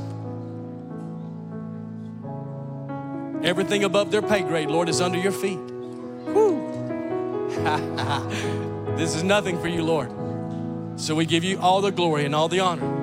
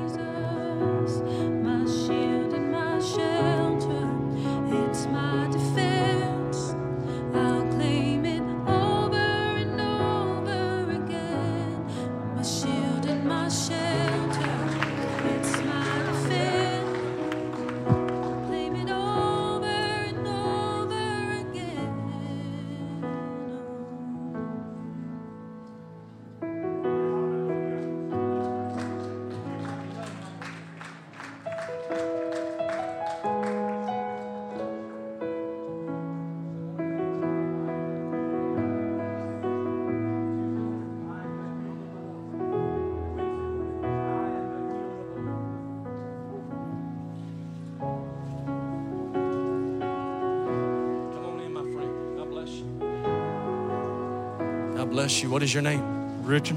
Richard, where are you from? Troy, Alabama. Troy, Alabama. What brings you in the water? I had got told two weeks ago I had a spot on my pancreas and I had got healed before I came and I just need a fresh start and a fire lit in me like I've never had and die to myself. That's beautiful. How old are you now? 38. 38. 38. You ready to die in this water? Yeah. So that when you come up, you burn for Him all the rest of your days? Yeah. We have great news for you, my friend. There's a John the Baptist anointing on your life, doing wild, crazy things for the Lord Jesus. Going places other believers are not so quick to go to. Sending him to the alleyways, Lord. Sending him to the dark places with a fire on the inside that ignites the whole place. Standing in the face of murderers and rapists saying, Come out, be free. Sending him to the remote places, Lord, the hidden places where the enemy likes to lurk, and he just goes in with this wild announcement of, Behold the Lamb of God who takes away the sin of the world. Just lift your hands, my friend. We agree that sickness is gone. It, it, is, it has left your body. But now the fire of God comes upon you. Say, Jesus, tonight. Jesus, tonight I receive I receive baptism, the baptism of the Holy Ghost, of the Holy and Ghost fire. and fire. Fill me tonight. Fill me tonight. Fill me with the fire of God. Fill me with the fire of God. for you. I want to burn All for the you rest of my days. all the rest of my days. In Jesus' name. In Jesus' name.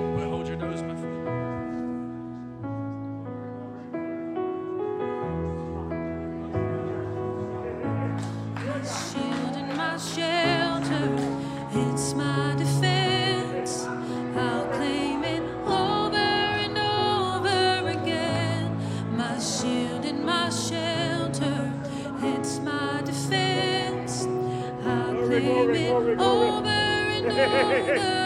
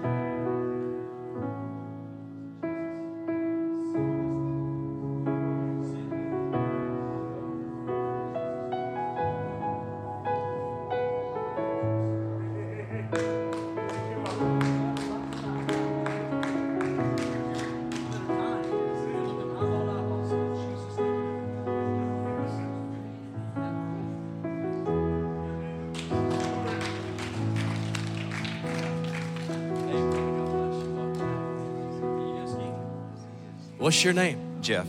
Jeff, where are you from? Troy, Alabama. Troy, Alabama. What brings you back in the water? Well, we came up here to bring Richard, uh, but we prayed over him Sunday night at church and he got healed. Um, but he still wanted to come. And so we decided to come on up here with him, and then God kind of showed me that I needed to get in here. Uh, I've let betrayal and unforgiveness take me away from my calling. Uh, it's caused problems in my family uh, with my wife. And I'm going to let Jesus keep it in the water. It's not going back home with me. So I'm going to step back into the service that He has called me to. Yes,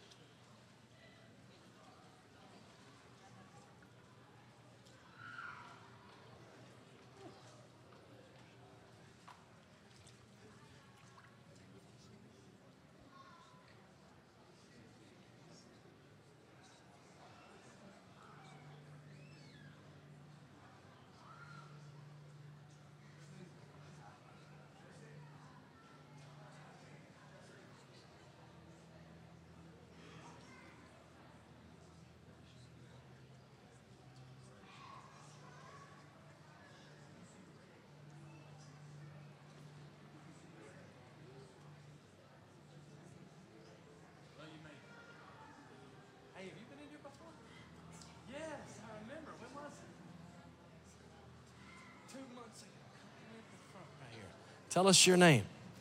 My name is Ardith Ardith, where are you from? Canton. What brings you in the water? Well, a few weeks ago, um, the Lord awakened me in the morning and He said to me, With long life will I satisfy you. And in order for me to have long life, I need healing from top to bottom. Every cell in my body, every organ in my body. I want healing from, for the purpose of, because I know He has much more for me to do. And I need a strong body. I need to be uh, able to have stamina in order to do what I know He's called me to do.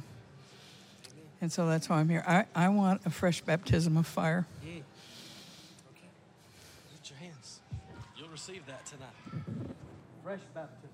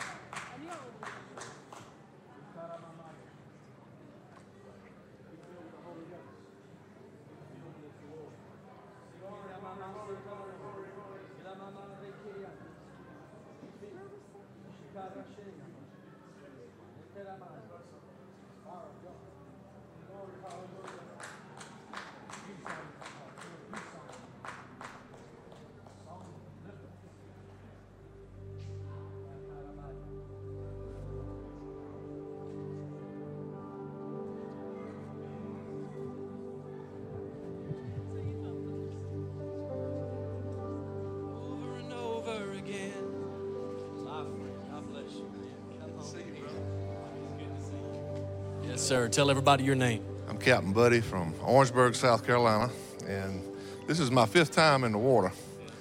And I came back because I'm one of I'm that one, the ten lepers that left, but I'm that one that turned around and come back and said, "Thank you, Jesus." Because my wife and I, July 3rd of last year, came to get in this water because our daughter couldn't. Kristen was 16 years old, had been diagnosed with AML leukemia on June the 20th. And I had brought my daughter here a year earlier. So she had experienced the move of God here at Dawsonville. And when she was diagnosed with cancer, the first thing she told us was, Mom and Daddy, I need to go get in that water. But she couldn't because she had already started her chemo treatments. And she was at Prisma Children's Hospital in Columbia, South Carolina. So me and her mom said, Well, we can go get in the water for you. So July 3rd, we were standing right around the corner here, and a young man that works in this church, his name's Chase, he prophesies over me and my wife, and he said, I see the the blood vessels, the, the cells, the blood in her returning to normal. He said, I also see her praising the Lord, singing, giving the Lord's praise. Well, our daughter is cancer free. Praise the Lord. We came back home the next night in the hospital. She was singing and giving the Lord praise. Just started singing and giving the Lord praise. So, so I, I saw Chase tonight and I said, Thank you, Chase. I wanted to come back and, and uh, say thank you, Jesus, for what he's done. And um, so our daughter received a stem cell transplant in December. She's in remission, doing well. But I brought a cloth because she has, uh, her hair is not growing back like it should. And um, she gets sores in her mouth from graft host disease, and she's got dry eye. But during this journey, our child's journey, God took me to Daniel chapter 3, Meshach, Shadrach, and Abednego. And he said, I'm not going to take your child out of the fire. I'm going to get in the fire with her. And before it gets better, it's going to get seven times hotter. And it did. But we all know the story. When the Jew boys came out of the fire, not a hair on their head was singed. They didn't even smell like smoke. So I'm standing in the water in the gap. I come back to give Jesus thanks, all the glory to God for, for, for healing my daughter, for healing our daughter. Now we want the hair to come back. And we want the graft host disease to go away. In the name of Jesus. In the mighty name of Jesus. What he's done, what he's done. All the glory and the honor to the Son. My sins are forgiven. My future is heaven. I praise God for what he's done. That's what this family's doing. I praise God for what he's done. The family's returning, Lord, to come back. I praise God for what He's done. Lord, the hair will return. Every prophetic word you spoke through your servant Chase, Lord, and then some, abundantly, exceedingly, above all they could have ever asked or thought of, for His precious little girl, and for your glory, Lord.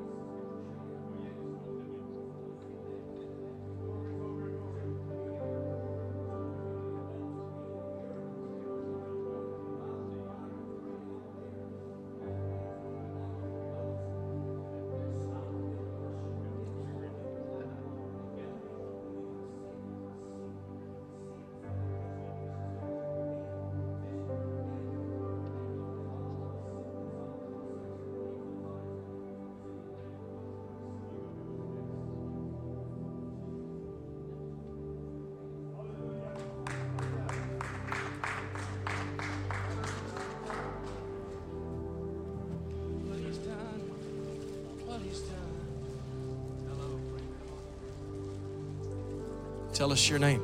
Kristen, Kristen, where are you from? Texas. What part of Texas? North Texas, Sherman. Wow. Did you drive or fly? Drove How many hours was that? 12? somewhere in there. Why would you make that drive to come to Dawsonville, Georgia?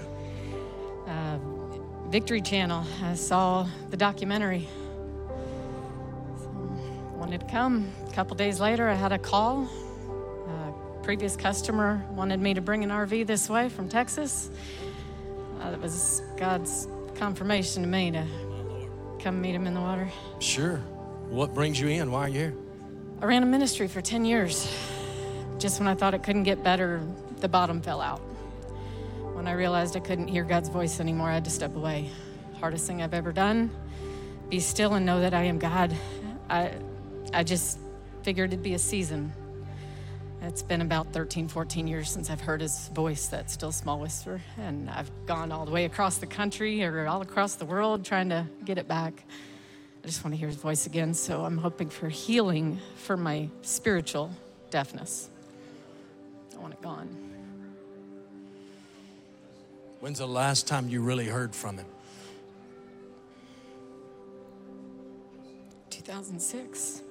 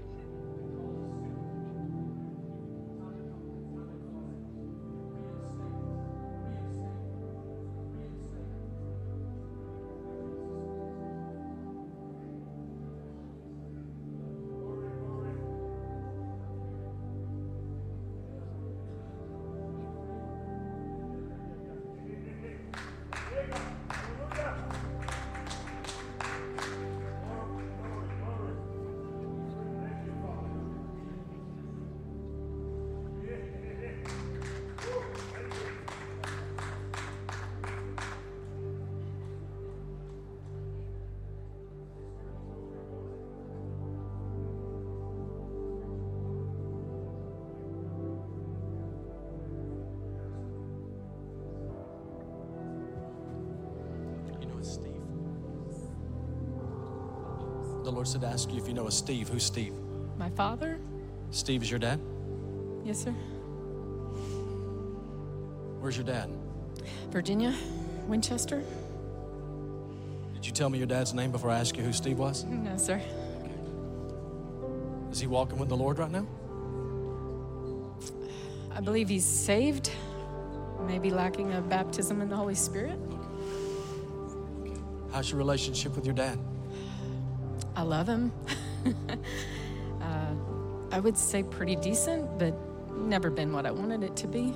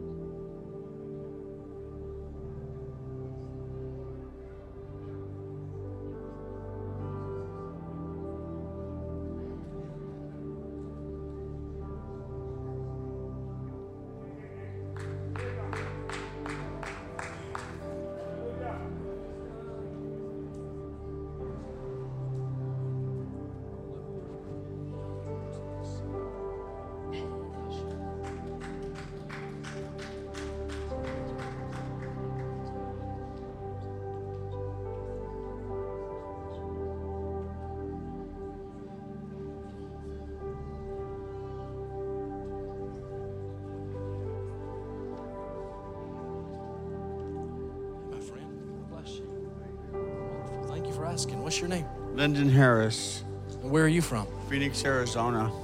Phoenix, Arizona. Did you fly or drive? We flew out, a coworker and his wife and I. What What would you do that for? Why are you in the water? I'm here for my family. Um, my wife has medical issues she's been struggling with, and I have two daughters that are dealing with demons of addiction and poor relationship choices. And uh, I just want to get my family back together. Like to help them. So I'm asking the Lord to please help my family heal and live a better life. It's beautiful. That's beautiful. It's simple, but it's beautiful. It's simple, but it's so powerful. Lord, I'm, I'm coming to get my family back. I'm coming as the head of the house to take my family back, Lord. I'm coming back as the priest of the home to take my family back. Coming, I'm coming, Lord Jesus, to Dawsonville, representing my, my home as the priest of my home, fighting for my wife and my family, my, my children. So the Lamb of God can be exalted and my home can become a habitation and my, and my, and my lineage can become, become a, a habitation of His glory. My, my children's children's children will know and live and serve the Lord Jesus. So tonight we break the power of the enemy off of this precious family. Want to hold your nose? He wants to touch you. He wants to touch your family. We release healing, healing, salvation, prodigals return. Holy Spirit, go find them. Escort them back to the feet of the foot of the cross, Lord, the feet of Jesus now. Now, now. Fill him, Lord. Fill him, Lord, with your power. Fill him, Lord. Fill him, Lord, with your glory. Jesus' mighty name.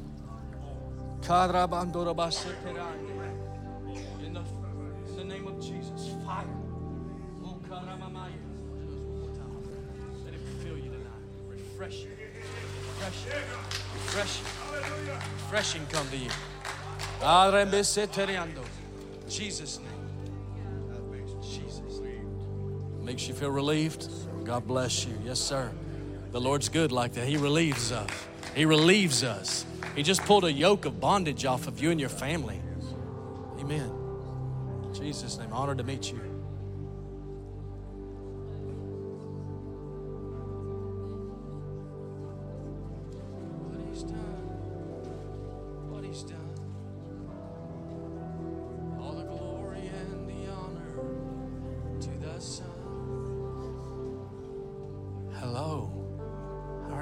Have you been here before?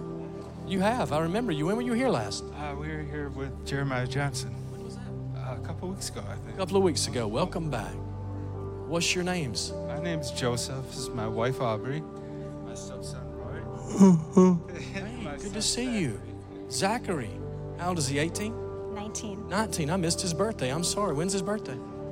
January 19th. January 19th. Wow. And then this one is This is Roy. Roy. And then what was your name? Aubrey. Aubrey. Where are you four from? We're from Wisconsin, North. Wisconsin. From Wisconsin. Did you fly down or drive or? They flew down, me and Zachary drove down. You drove, they flew. Why would you come to Dawsonville, Georgia? What brings you in the water? You guys, for the Holy Spirit. I was amazed when I met you guys the first time, so I had to bring him. What's what's going on here? So Zachary was vaccine injured when he was a baby, and he, vaccine injured when he was a baby. Um, he is autistic and nonverbal, has high anxiety and OCD. He was diagnosed with epilepsy last year. He was having grand mal seizures with COVID. Um, he has a lot of just inflammation in his brain, torment. Um, we've seen visions of him speaking. The Lord said today, today is Zachary's day. He said that to me this morning in worship. And then another woman came up and said, the Lord said, it's, it's let it be so it is so right so we're here for healing for all of us um, roy has some anxiety some skin eczema things going on but you know got, just got some things Do you know in one moment Jesus can reverse everything that was caused, what, 20 years ago or what? 18 years ago? Break all that. How about, how about for you guys?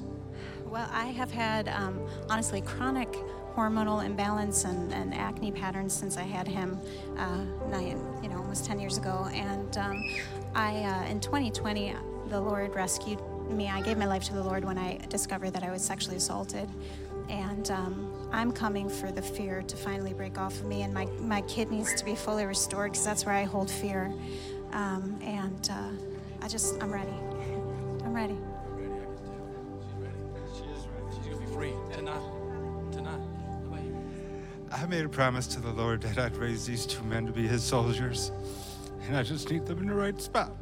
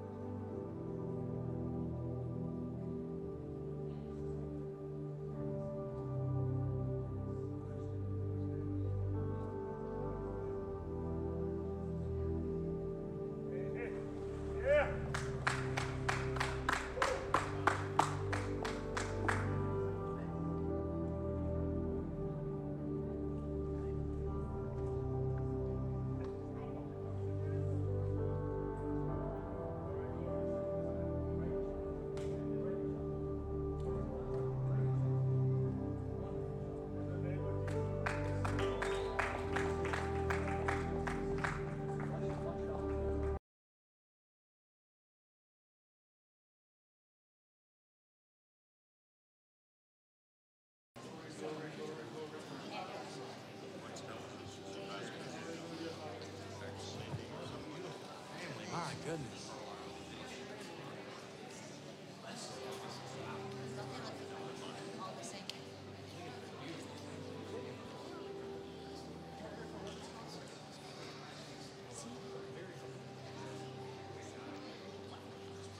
Babies, what is your names? Brett. Brett, where are you from, sir? We came up from North Fort Myers. Wow, and who are all the babies here? Asher, Weston, Maxwell, Caden, and Victoria. My goodness, and what was your name, Mom? Elena. Wow, what brings you up into the water tonight? My wife needs a healing, and as our family does too.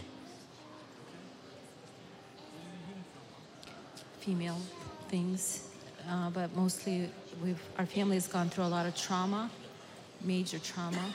Um, I've gone through trauma since my childhood, a lot of um, traumatic things, stressful that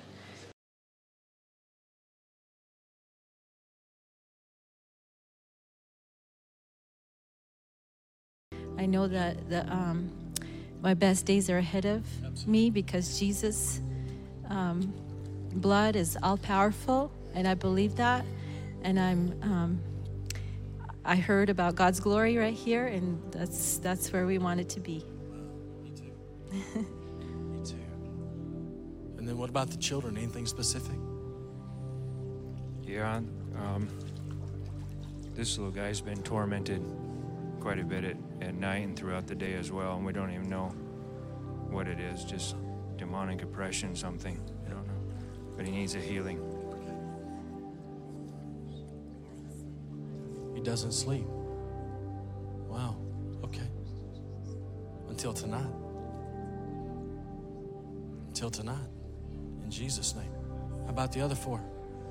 Yes, um, and the children need all emotional healing from traumas, um, molestation that has happened in their life. And we want God to completely erase that from their memory, completely just wipe it clean. So they don't have that in their lives, you know, whatsoever.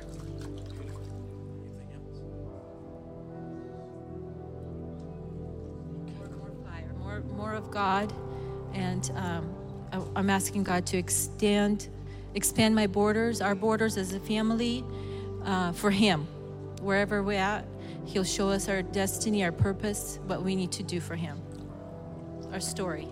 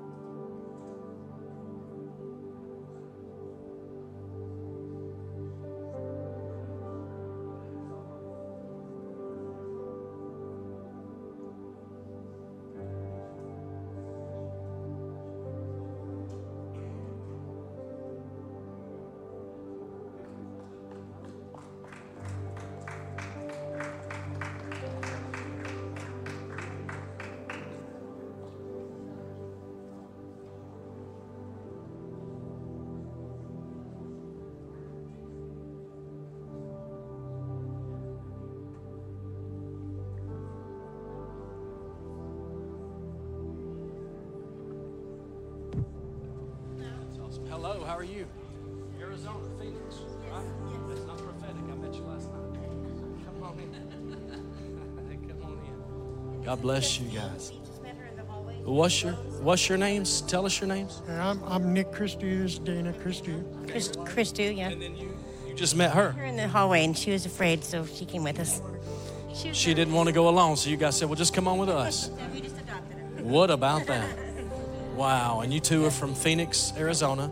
This is Justine. Where are you from? Gainesville. Gainesville. That's right across the way there. So, you guys came from Phoenix. You were here before, a couple of years ago. Four, ye- four, four years and three months ago. Uh, That's not a word of knowledge. You told me that last night when we saw you.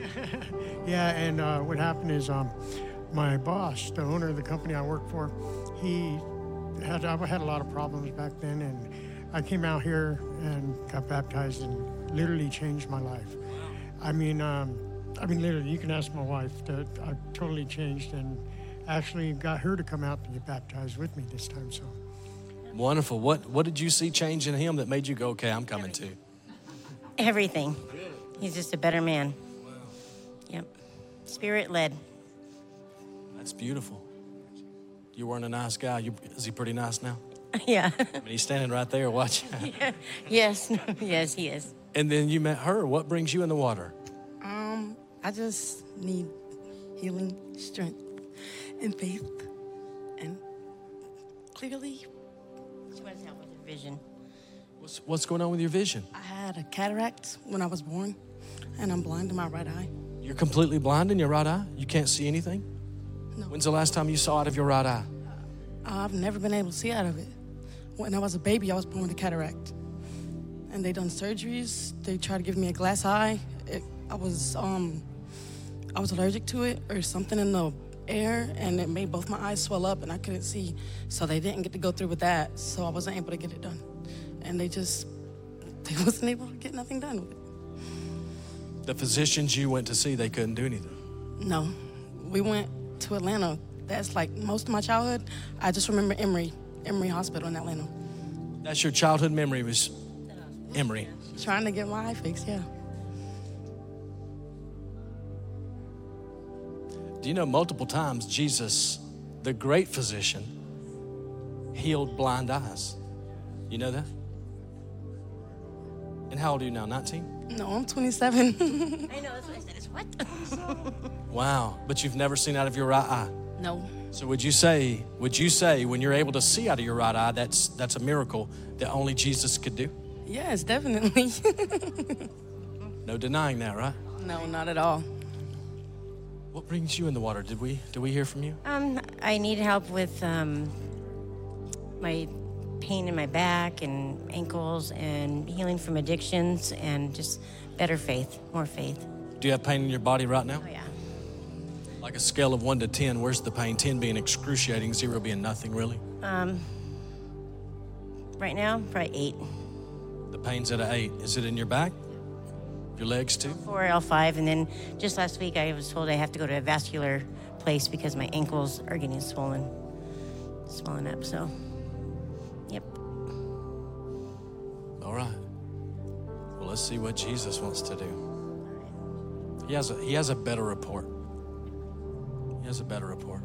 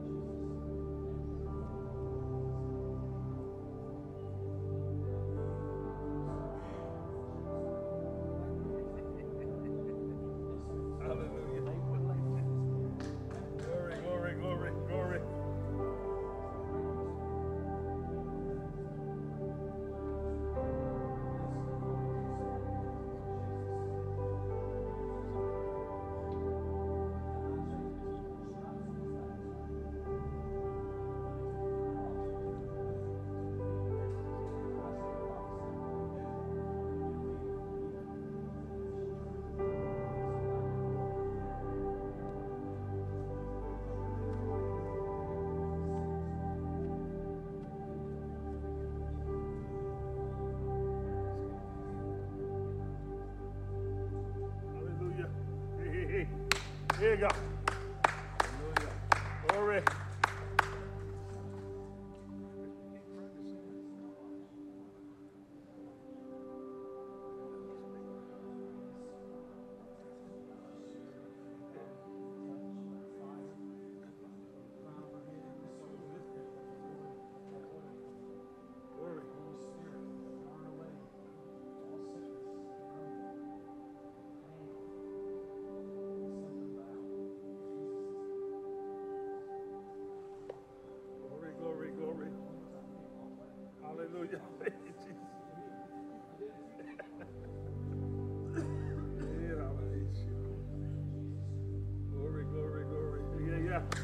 Here you go.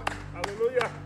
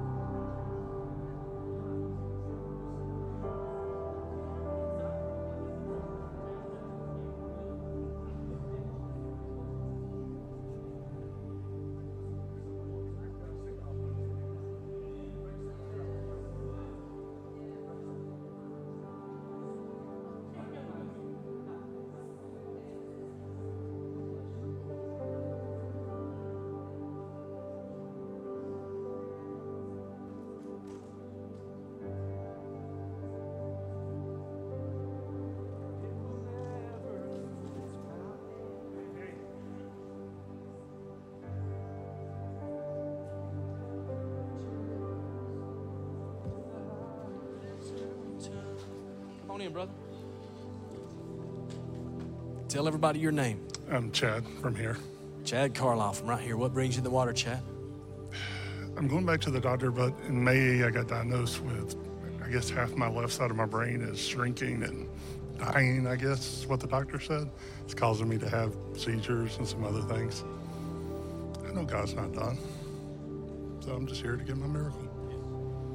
So they just confirmed and they told you the left side of your brain is shrinking. You know, there's parts of it that are, they're saying is shrinking and dying off. One affects the memory, one affects, says you can have side effects of depression. There's all a list of stuff they said. And I've kind of tried not to tell people because I don't want to bother people. And I think doing that, I kind of just told God I don't want to bother him with it too. But my little son told me, just go ahead and get in that. Lucas told you get in the water, Daddy. Yeah. Because Lucas has great faith. Not that you don't. Lucas has great faith. Yeah, he told me to go ahead, get in the water, go ahead and let Jesus help you because you got work to do at the church. You know, I think it's in Galatians 3. It says Jesus became the curse. They hung him on a tree, and he became the curse for us. That word curse, it means to make small, to shrink, to make little. He wants to break that because he became that curse for you. Made himself of no reputation, made himself small. That's what the Bible says. Philippians 2, he made himself of no reputation, took on the form of a bondservant, though he, wa- he was equal with God, made himself as a bondservant, made himself small, became the curse, the small thing, on the tree, to make little on the tree, because he wanted to make this sickness little. He wanted to make it so small till it was nothing. So that that shrinking in the brain not only would stop, would go back, would return back to its normal size. And every seizure, every other symptom would, would bow its foul knee tonight at the name that's above every name. Peter and John said, Silver and gold I don't have, but we come with a name. At the name of Jesus, be made whole. Sozo. Lord, Chad is in your hand. He is under the blood covenant. In that covenant is healing and deliverance. Liberate him tonight, Lord. Free him.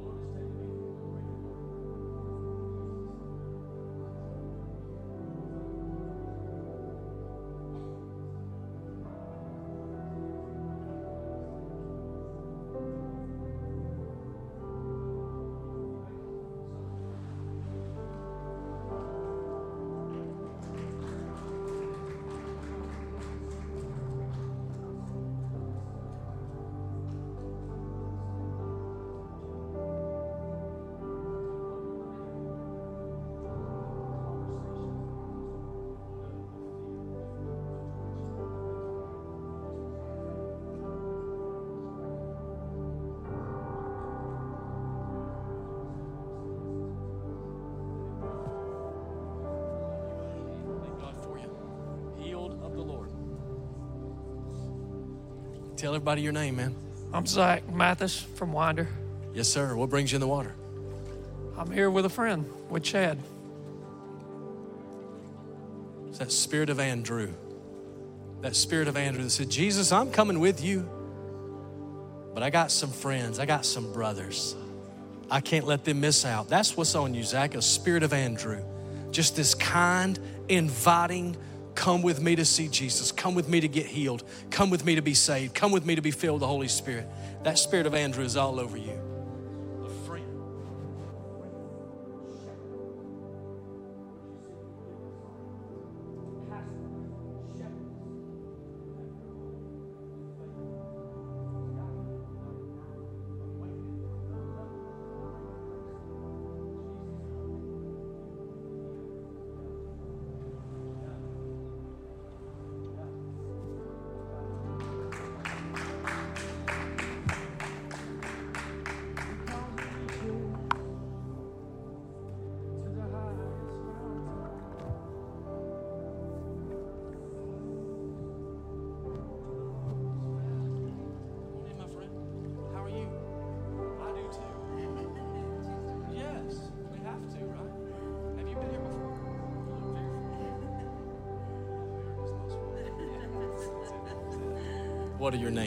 Um, Amy. Todd. Where are you two from? Lincolnton, North Carolina. Wow. What brings you to Dawsonville in this water? Um, I came in January to the women's conference, and I was healed of childhood trauma, and um, delivered from like all the side effects, fear, anxiety, and uh, so when I went home, That's a big deal. Hold on, that's a big deal. Are you able to well, I just. There's people who are watching right now. They go, man, if somebody would help me. Well, um, I was constantly plagued with fear and anxiety, and um, and when I was baptized, I felt the Holy Spirit just nose to nose, and He said, "You're safe." And it was the first time in my life I've ever felt safe. And uh, He continued to work in my life, and just um, when I went home, the, the first morning I was home, I was, before I was baptized, I was plagued with like unworthiness, uncleanness. And, um, and when I got home, I, I got up to get ready for the day and I looked in the mirror and I saw, G- I saw myself as Jesus sees me. He said, You're pure, you're whole, you're clean, you're worthy, you're loved. And so he just restored all of that in me, like as if it never happened. Never happened. No memory, never happened. And so, so like our my life just dramatically changed over the months, and um, and he he marked us. Um, and so I feel called to help others be delivered and set free. And um, then I then it picks up with him. No doubt. No doubt. I was sensing that as you were talking. I was like, man, the Lord's going to use her to do this. It's just obvious. Typically brings people out of something, and once they're restored and equipped and ready, He usually sends them right back as a lifesaver to help bring other people out of that. So I agree with that. Let it be so, Lord. And Todd, how about you? So um, I've kind of always struggled with what my calling is, what my gift is, praying for my spiritual gift. What what is that? Um, you know, I really wanted to be prophetic or um, discernment, right? And so um, October 24th, we were. Amy asked me to go to a movie with her, and it was uh, the Domino revival, right? And so there's a part in the movie where he's talking about healing. Uh, a lady was there and she was in a wheelchair, and um, I, I believe God can absolutely do anything for anybody at any given time. But sometimes I struggle with would that happen for me or would I see something like that? And I had this moment of doubt, slow moment of doubt, and God hit me in the movie theater. Talked to me as plain as day, and He told me He was going to use me to heal people. And it shook me. It shook me because that's not what I asked for, right? but it, He He showed me that I was going to heal people. I was going to heal the sick. I was going to heal the lame. And so now I know my calling. That's wonderful. Together. Well, that's Matthew chapter 10. 30 years you've been married. Wow, congratulations. You guys got married in kindergarten? What happened? How in the world world's that happened? You look like you're 35 years old. Well, that's that's Matthew chapter 10. He's confirming in you. as you go. Preach the kingdom, heal the sick, cleanse the lepers, raise the dead, cast out demons. Freely you've both received. Now it's time to freely give. That's wonderful.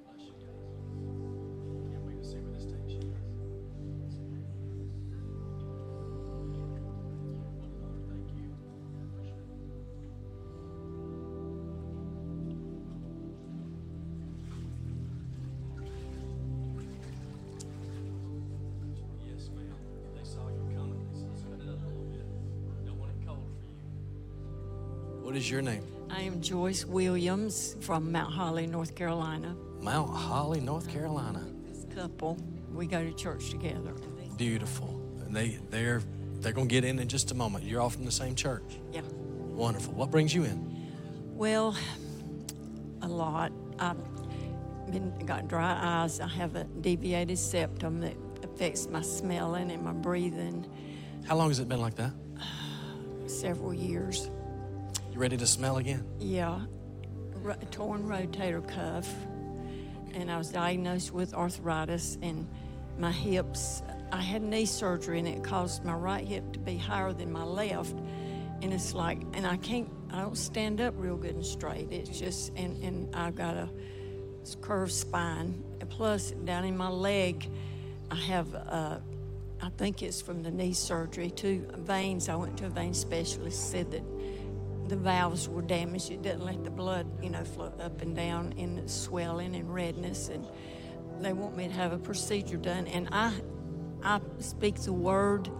I've been speaking the word over my body for several years. I believe very strongly that God's that I'm the healed of the Lord. Plus, I'm I'm a singer, and I'm a member of our intercessory prayer group at home. So I love to pray. Wonderful. Wonderful. You know, there's a man, I don't know if he's here tonight, I don't think he is. His name is Jeremy Pugh. He had the same thing. His eyes were real dry, and I think, he, I think his testimony was for a year or longer. No, no tears would come. It was just so dry, and itchy, and burning, and irritating. And then he got baptized one night, and the Lord that night opened up both eyes. How would that be for you? That'd be awesome. Awesome, awesome. Yes. Let's receive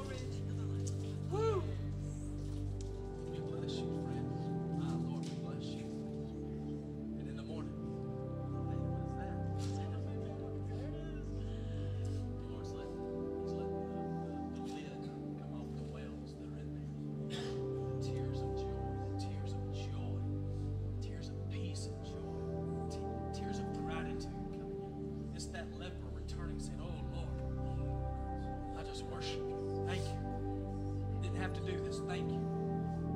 Yes. Amen. Amen. God bless you.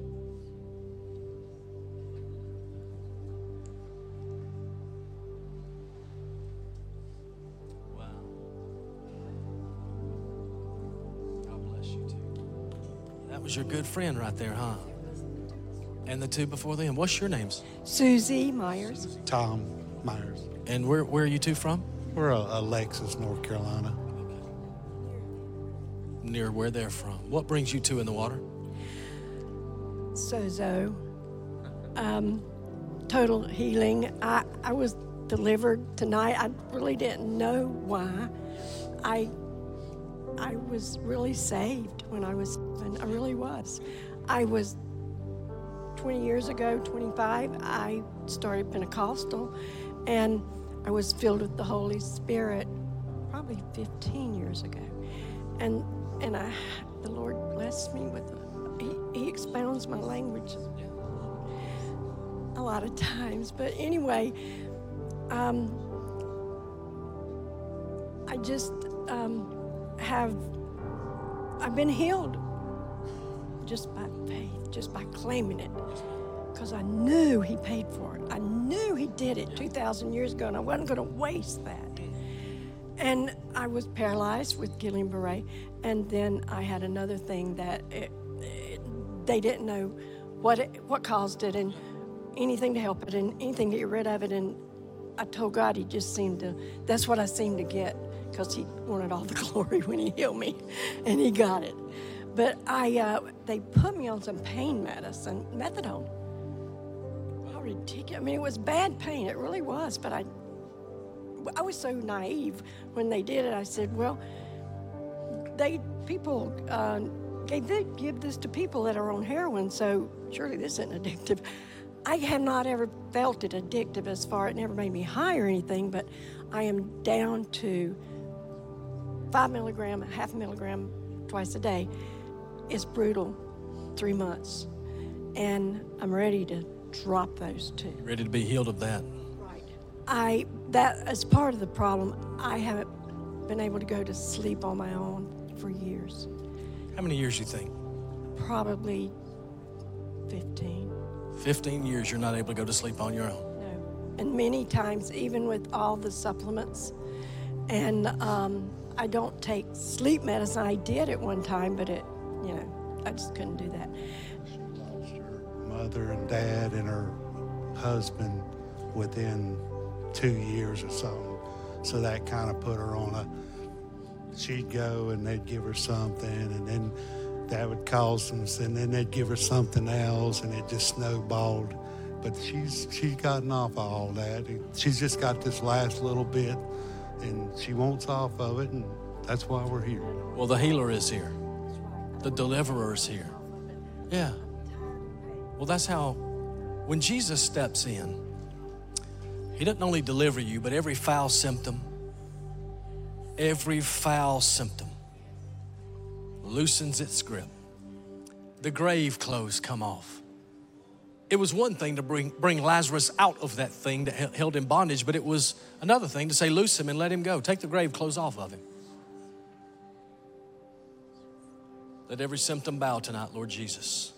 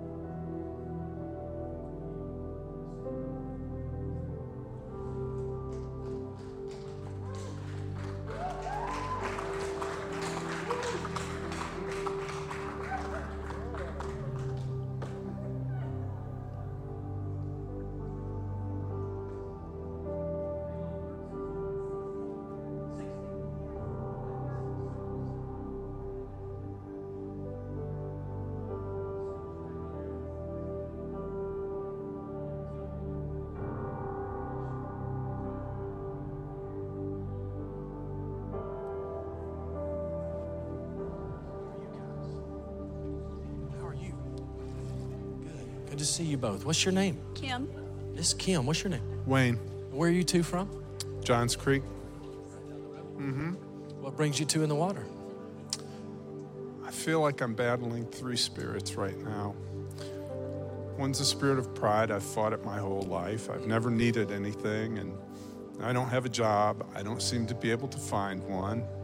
And the second spirit tells me that that's because it's God's punishment for the sins of my life. And the third one would love to enslave me with alcohol and, and just take over my life. And I pray for freedom tonight.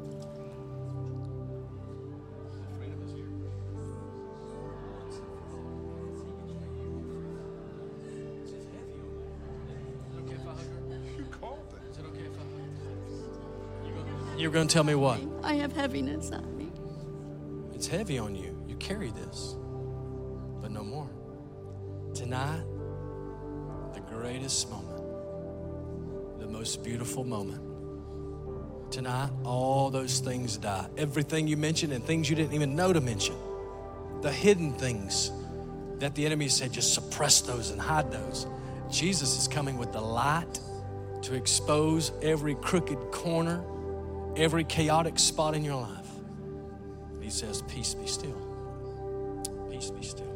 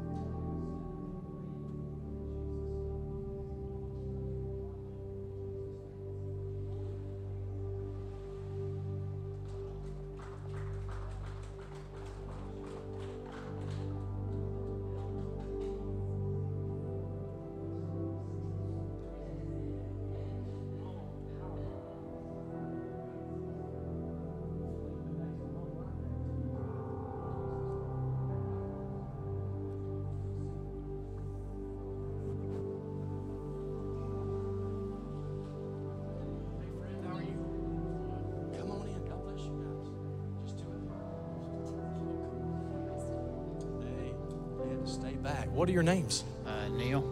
Neil, where are you from? I'm from Glen Rose, Texas. Yes, 1,800 miles round trip. Did you fly or drive? Drove. You drove from Texas, 12, 13 hours? Yeah, at least. Wow. What was your name? Stacy. Why would you two get in a vehicle and drive 13 hours to come stand in waist deep water? Because there's something here, What are you believing to receive? a healing. Well, I had a liver transplant four years in January, and my disease is back, but it's a lot stronger. I've been dealing with it for 29 years. This is, so I have a baby. So I delivered a 21 pound liver. I got a new liver, the regular size. you know. But now it's growing. It's I have everything in my. It's all over. But it's time to go. When did that come back? When did it happen again? Two years ago, I went to a pulmonologist because I had a cough from COVID. Um, and he was looking at my scans and he said, You have stuff all over your liver. And I just ignored him because they told me it would never come back. So he went through my lungs and he was just telling me about a spot. We would watch it, but it was not a big deal. And he came back up to my liver and he said, You got spots all over your liver. And I said, No. They told me it would never come back. I don't. And he said, You do. And he said, You get in your car and you call your liver doctor and you tell him. That's when the day started over. But it's a fast. It's not giving up. But it's time. It's time. It is time. Take it away. Yeah, this brings him great honor to be able to do this for you. You asked We would go 1,800 miles. I went 1,800 miles to rip a hole in the ceiling and drop her down in front of Jesus. Wow. Wow. And you know the awesome thing about that story is when he when when he got down to Jesus, Jesus didn't look at him. He looked at those four friends and he says, Because of your faith. The Lord would say unto you, Because of your faith. He's doing this because of your faith. It was a couple of years ago. We were in the water before anybody got in. Me and some of the team were already in the water, preparing, praying. And I came and got up and was coming around the corner, and, one of our staff members grabbed me. He said, Wait a minute. He said, The Lord just showed me something. I said, What? He said, I just saw the whole pool full of new organs, brand new organs, and anybody that needed one could get in and get it. You need it. He has it. He has it. They're crushed. You need all new. So, in this moment, what happens next? Your doctors, your nurses, physicians, all the people that have seen, they did the scans, they saw everything. They will have no, they, they won't know what to say. There's no communication. I saw what was there, and now it's not. Matter of fact, everything looks new. How is this? And you'll be able to say, My Lord Jesus met with me, and He did for me what medicine, surgery, scalpels, knives, none of that could do. And He did it for me.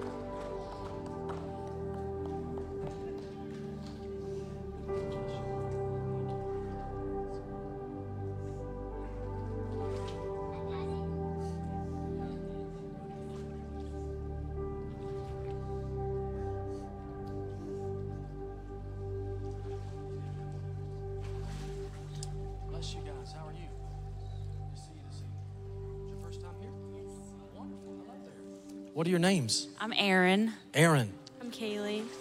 And I'm Colin. Where are you three from? We're from Cumming. Close. It's right down the road. Yeah, What brings you in the water? Um, well, my children have been obeying God. And so we all came here and we all got delivered tonight at the altar. And so um, we're just healing it. I've been in recovery for three years and God's already done so many things for our lives through everything. And He said He's not done yet. There's just more to come. And so just keep obeying Him. And whew, I'm just ready for it. What did he deliver you from? Uh, tonight, a tormenting spirit, mental mental illnesses, and, and all of that.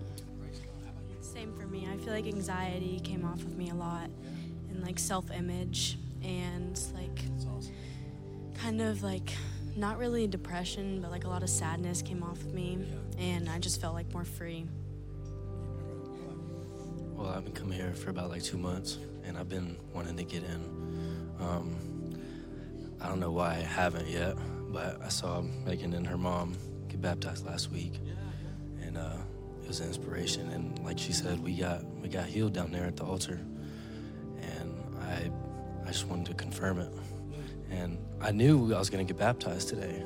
We just it was, it was kind of crazy that we came in and that's all the service was about It was just baptism. And I was like, all right, we're doing this. And uh, you know, I just want to want to give my whole life to God because I've uh, I've hurt a lot of people and I've messed up a lot of things in my life because I was far from Him.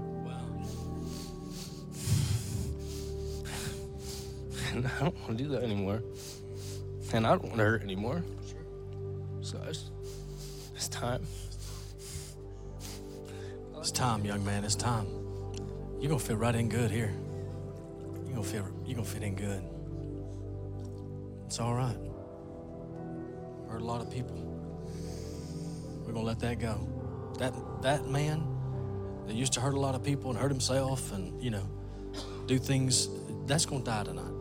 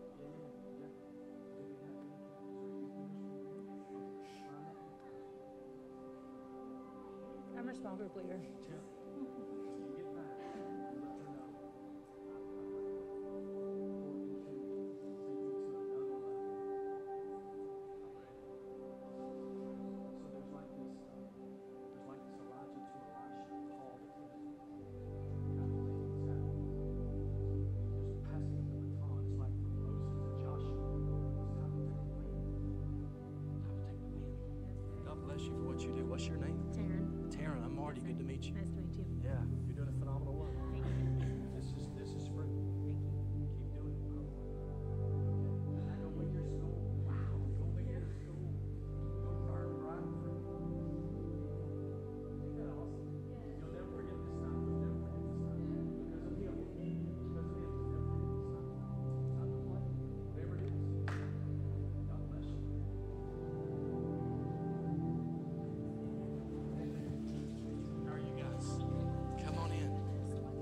Tell us your names.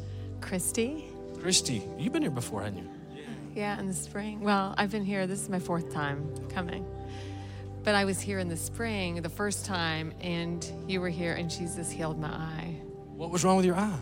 My eyeball detached from my retina, and I was seeing this big shadow in my eye. And you prayed over me and baptized me, and oh, yeah, and luckily that night I'd heard someone on the stage say, "Yeah." I, the next day I woke up and it hadn't changed, and I said, "No, Satan, Jesus has healed me," and so that's what I did anyway. But um, just a couple days ago, I was sitting on my couch and someone was telling me they'd gone through all these procedures for their eye, and I thought, "Oh wow, I hadn't thought about it in a while." But um, a friend of mine said, he said, Do you ever see that thing in your eye anymore? I said, Every once in a while. And he said, Just enough to remind you that Jesus healed it. And it's true. So, um, so anyway, so I thank Jesus for doing that. And um, we were just here three weeks ago, and um, Pastor Chase was here, and he just we came because Tristan hurt his back in soccer, um, and he was healed. And I just wanted to been going through a lot. My dad, I came from my dad. I'm wearing his necklace. He was in the hospital, and he's he prayed over us, and he said, like, everyone's rushing to your dad's hospital room right now, and his vital signs are changing, and and um, they just don't know what's happening. And the next day, everybody told me like he's gonna die, like he's worse. And I kept and, and Chase had said to me like, "This is gonna be a sweet season of your life, right?" And he said that, and and so I don't know why I just had so, I've had so much peace. Like a lot has happened in our family the last few weeks, and just so when my everybody's calling from the family like he's worse, I'm getting all these texts. I just kept saying, "No, it can't be. That just can't be." Exactly. And he has. Like he was walking down the hospital floor today, like back and forth. And and I just I always look at things like linear, like I you know, you prayed for me and baptized me and then my eye got better and I could see it getting better and better. But that one it was like I was like, I don't know what is happening, Lord, but I know you're in charge of it. Yeah. Because I thought, okay, if this is it, then that is you know what I mean? But I just still felt like, no, something's happening. Everyone's calling and texting all this, and I just kept feeling this just such peace. And so, um, And this is Tristan.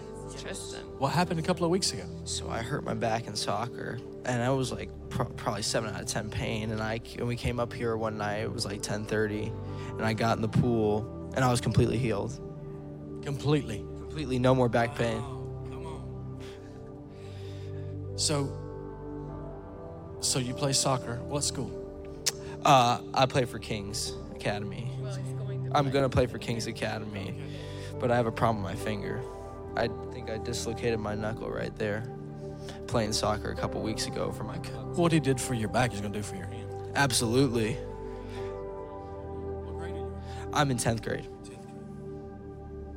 Who's Jesus Christ of Nazareth to you? My Lord and Savior, my healer, my everything. See, the Lord's just waiting for an awakening at your school. Like instead of just going to get knowledge and education and playing some sports, the Lord wants this radical fire to burn in your school until everybody is talking about King Jesus and until people at your school begin to get saved one, then 10, then 20 at a time, then 50, then the whole team worshiping Jesus. How awesome is that going to be? He just needs a spark. He just needs a spark. You ready to carry the fire?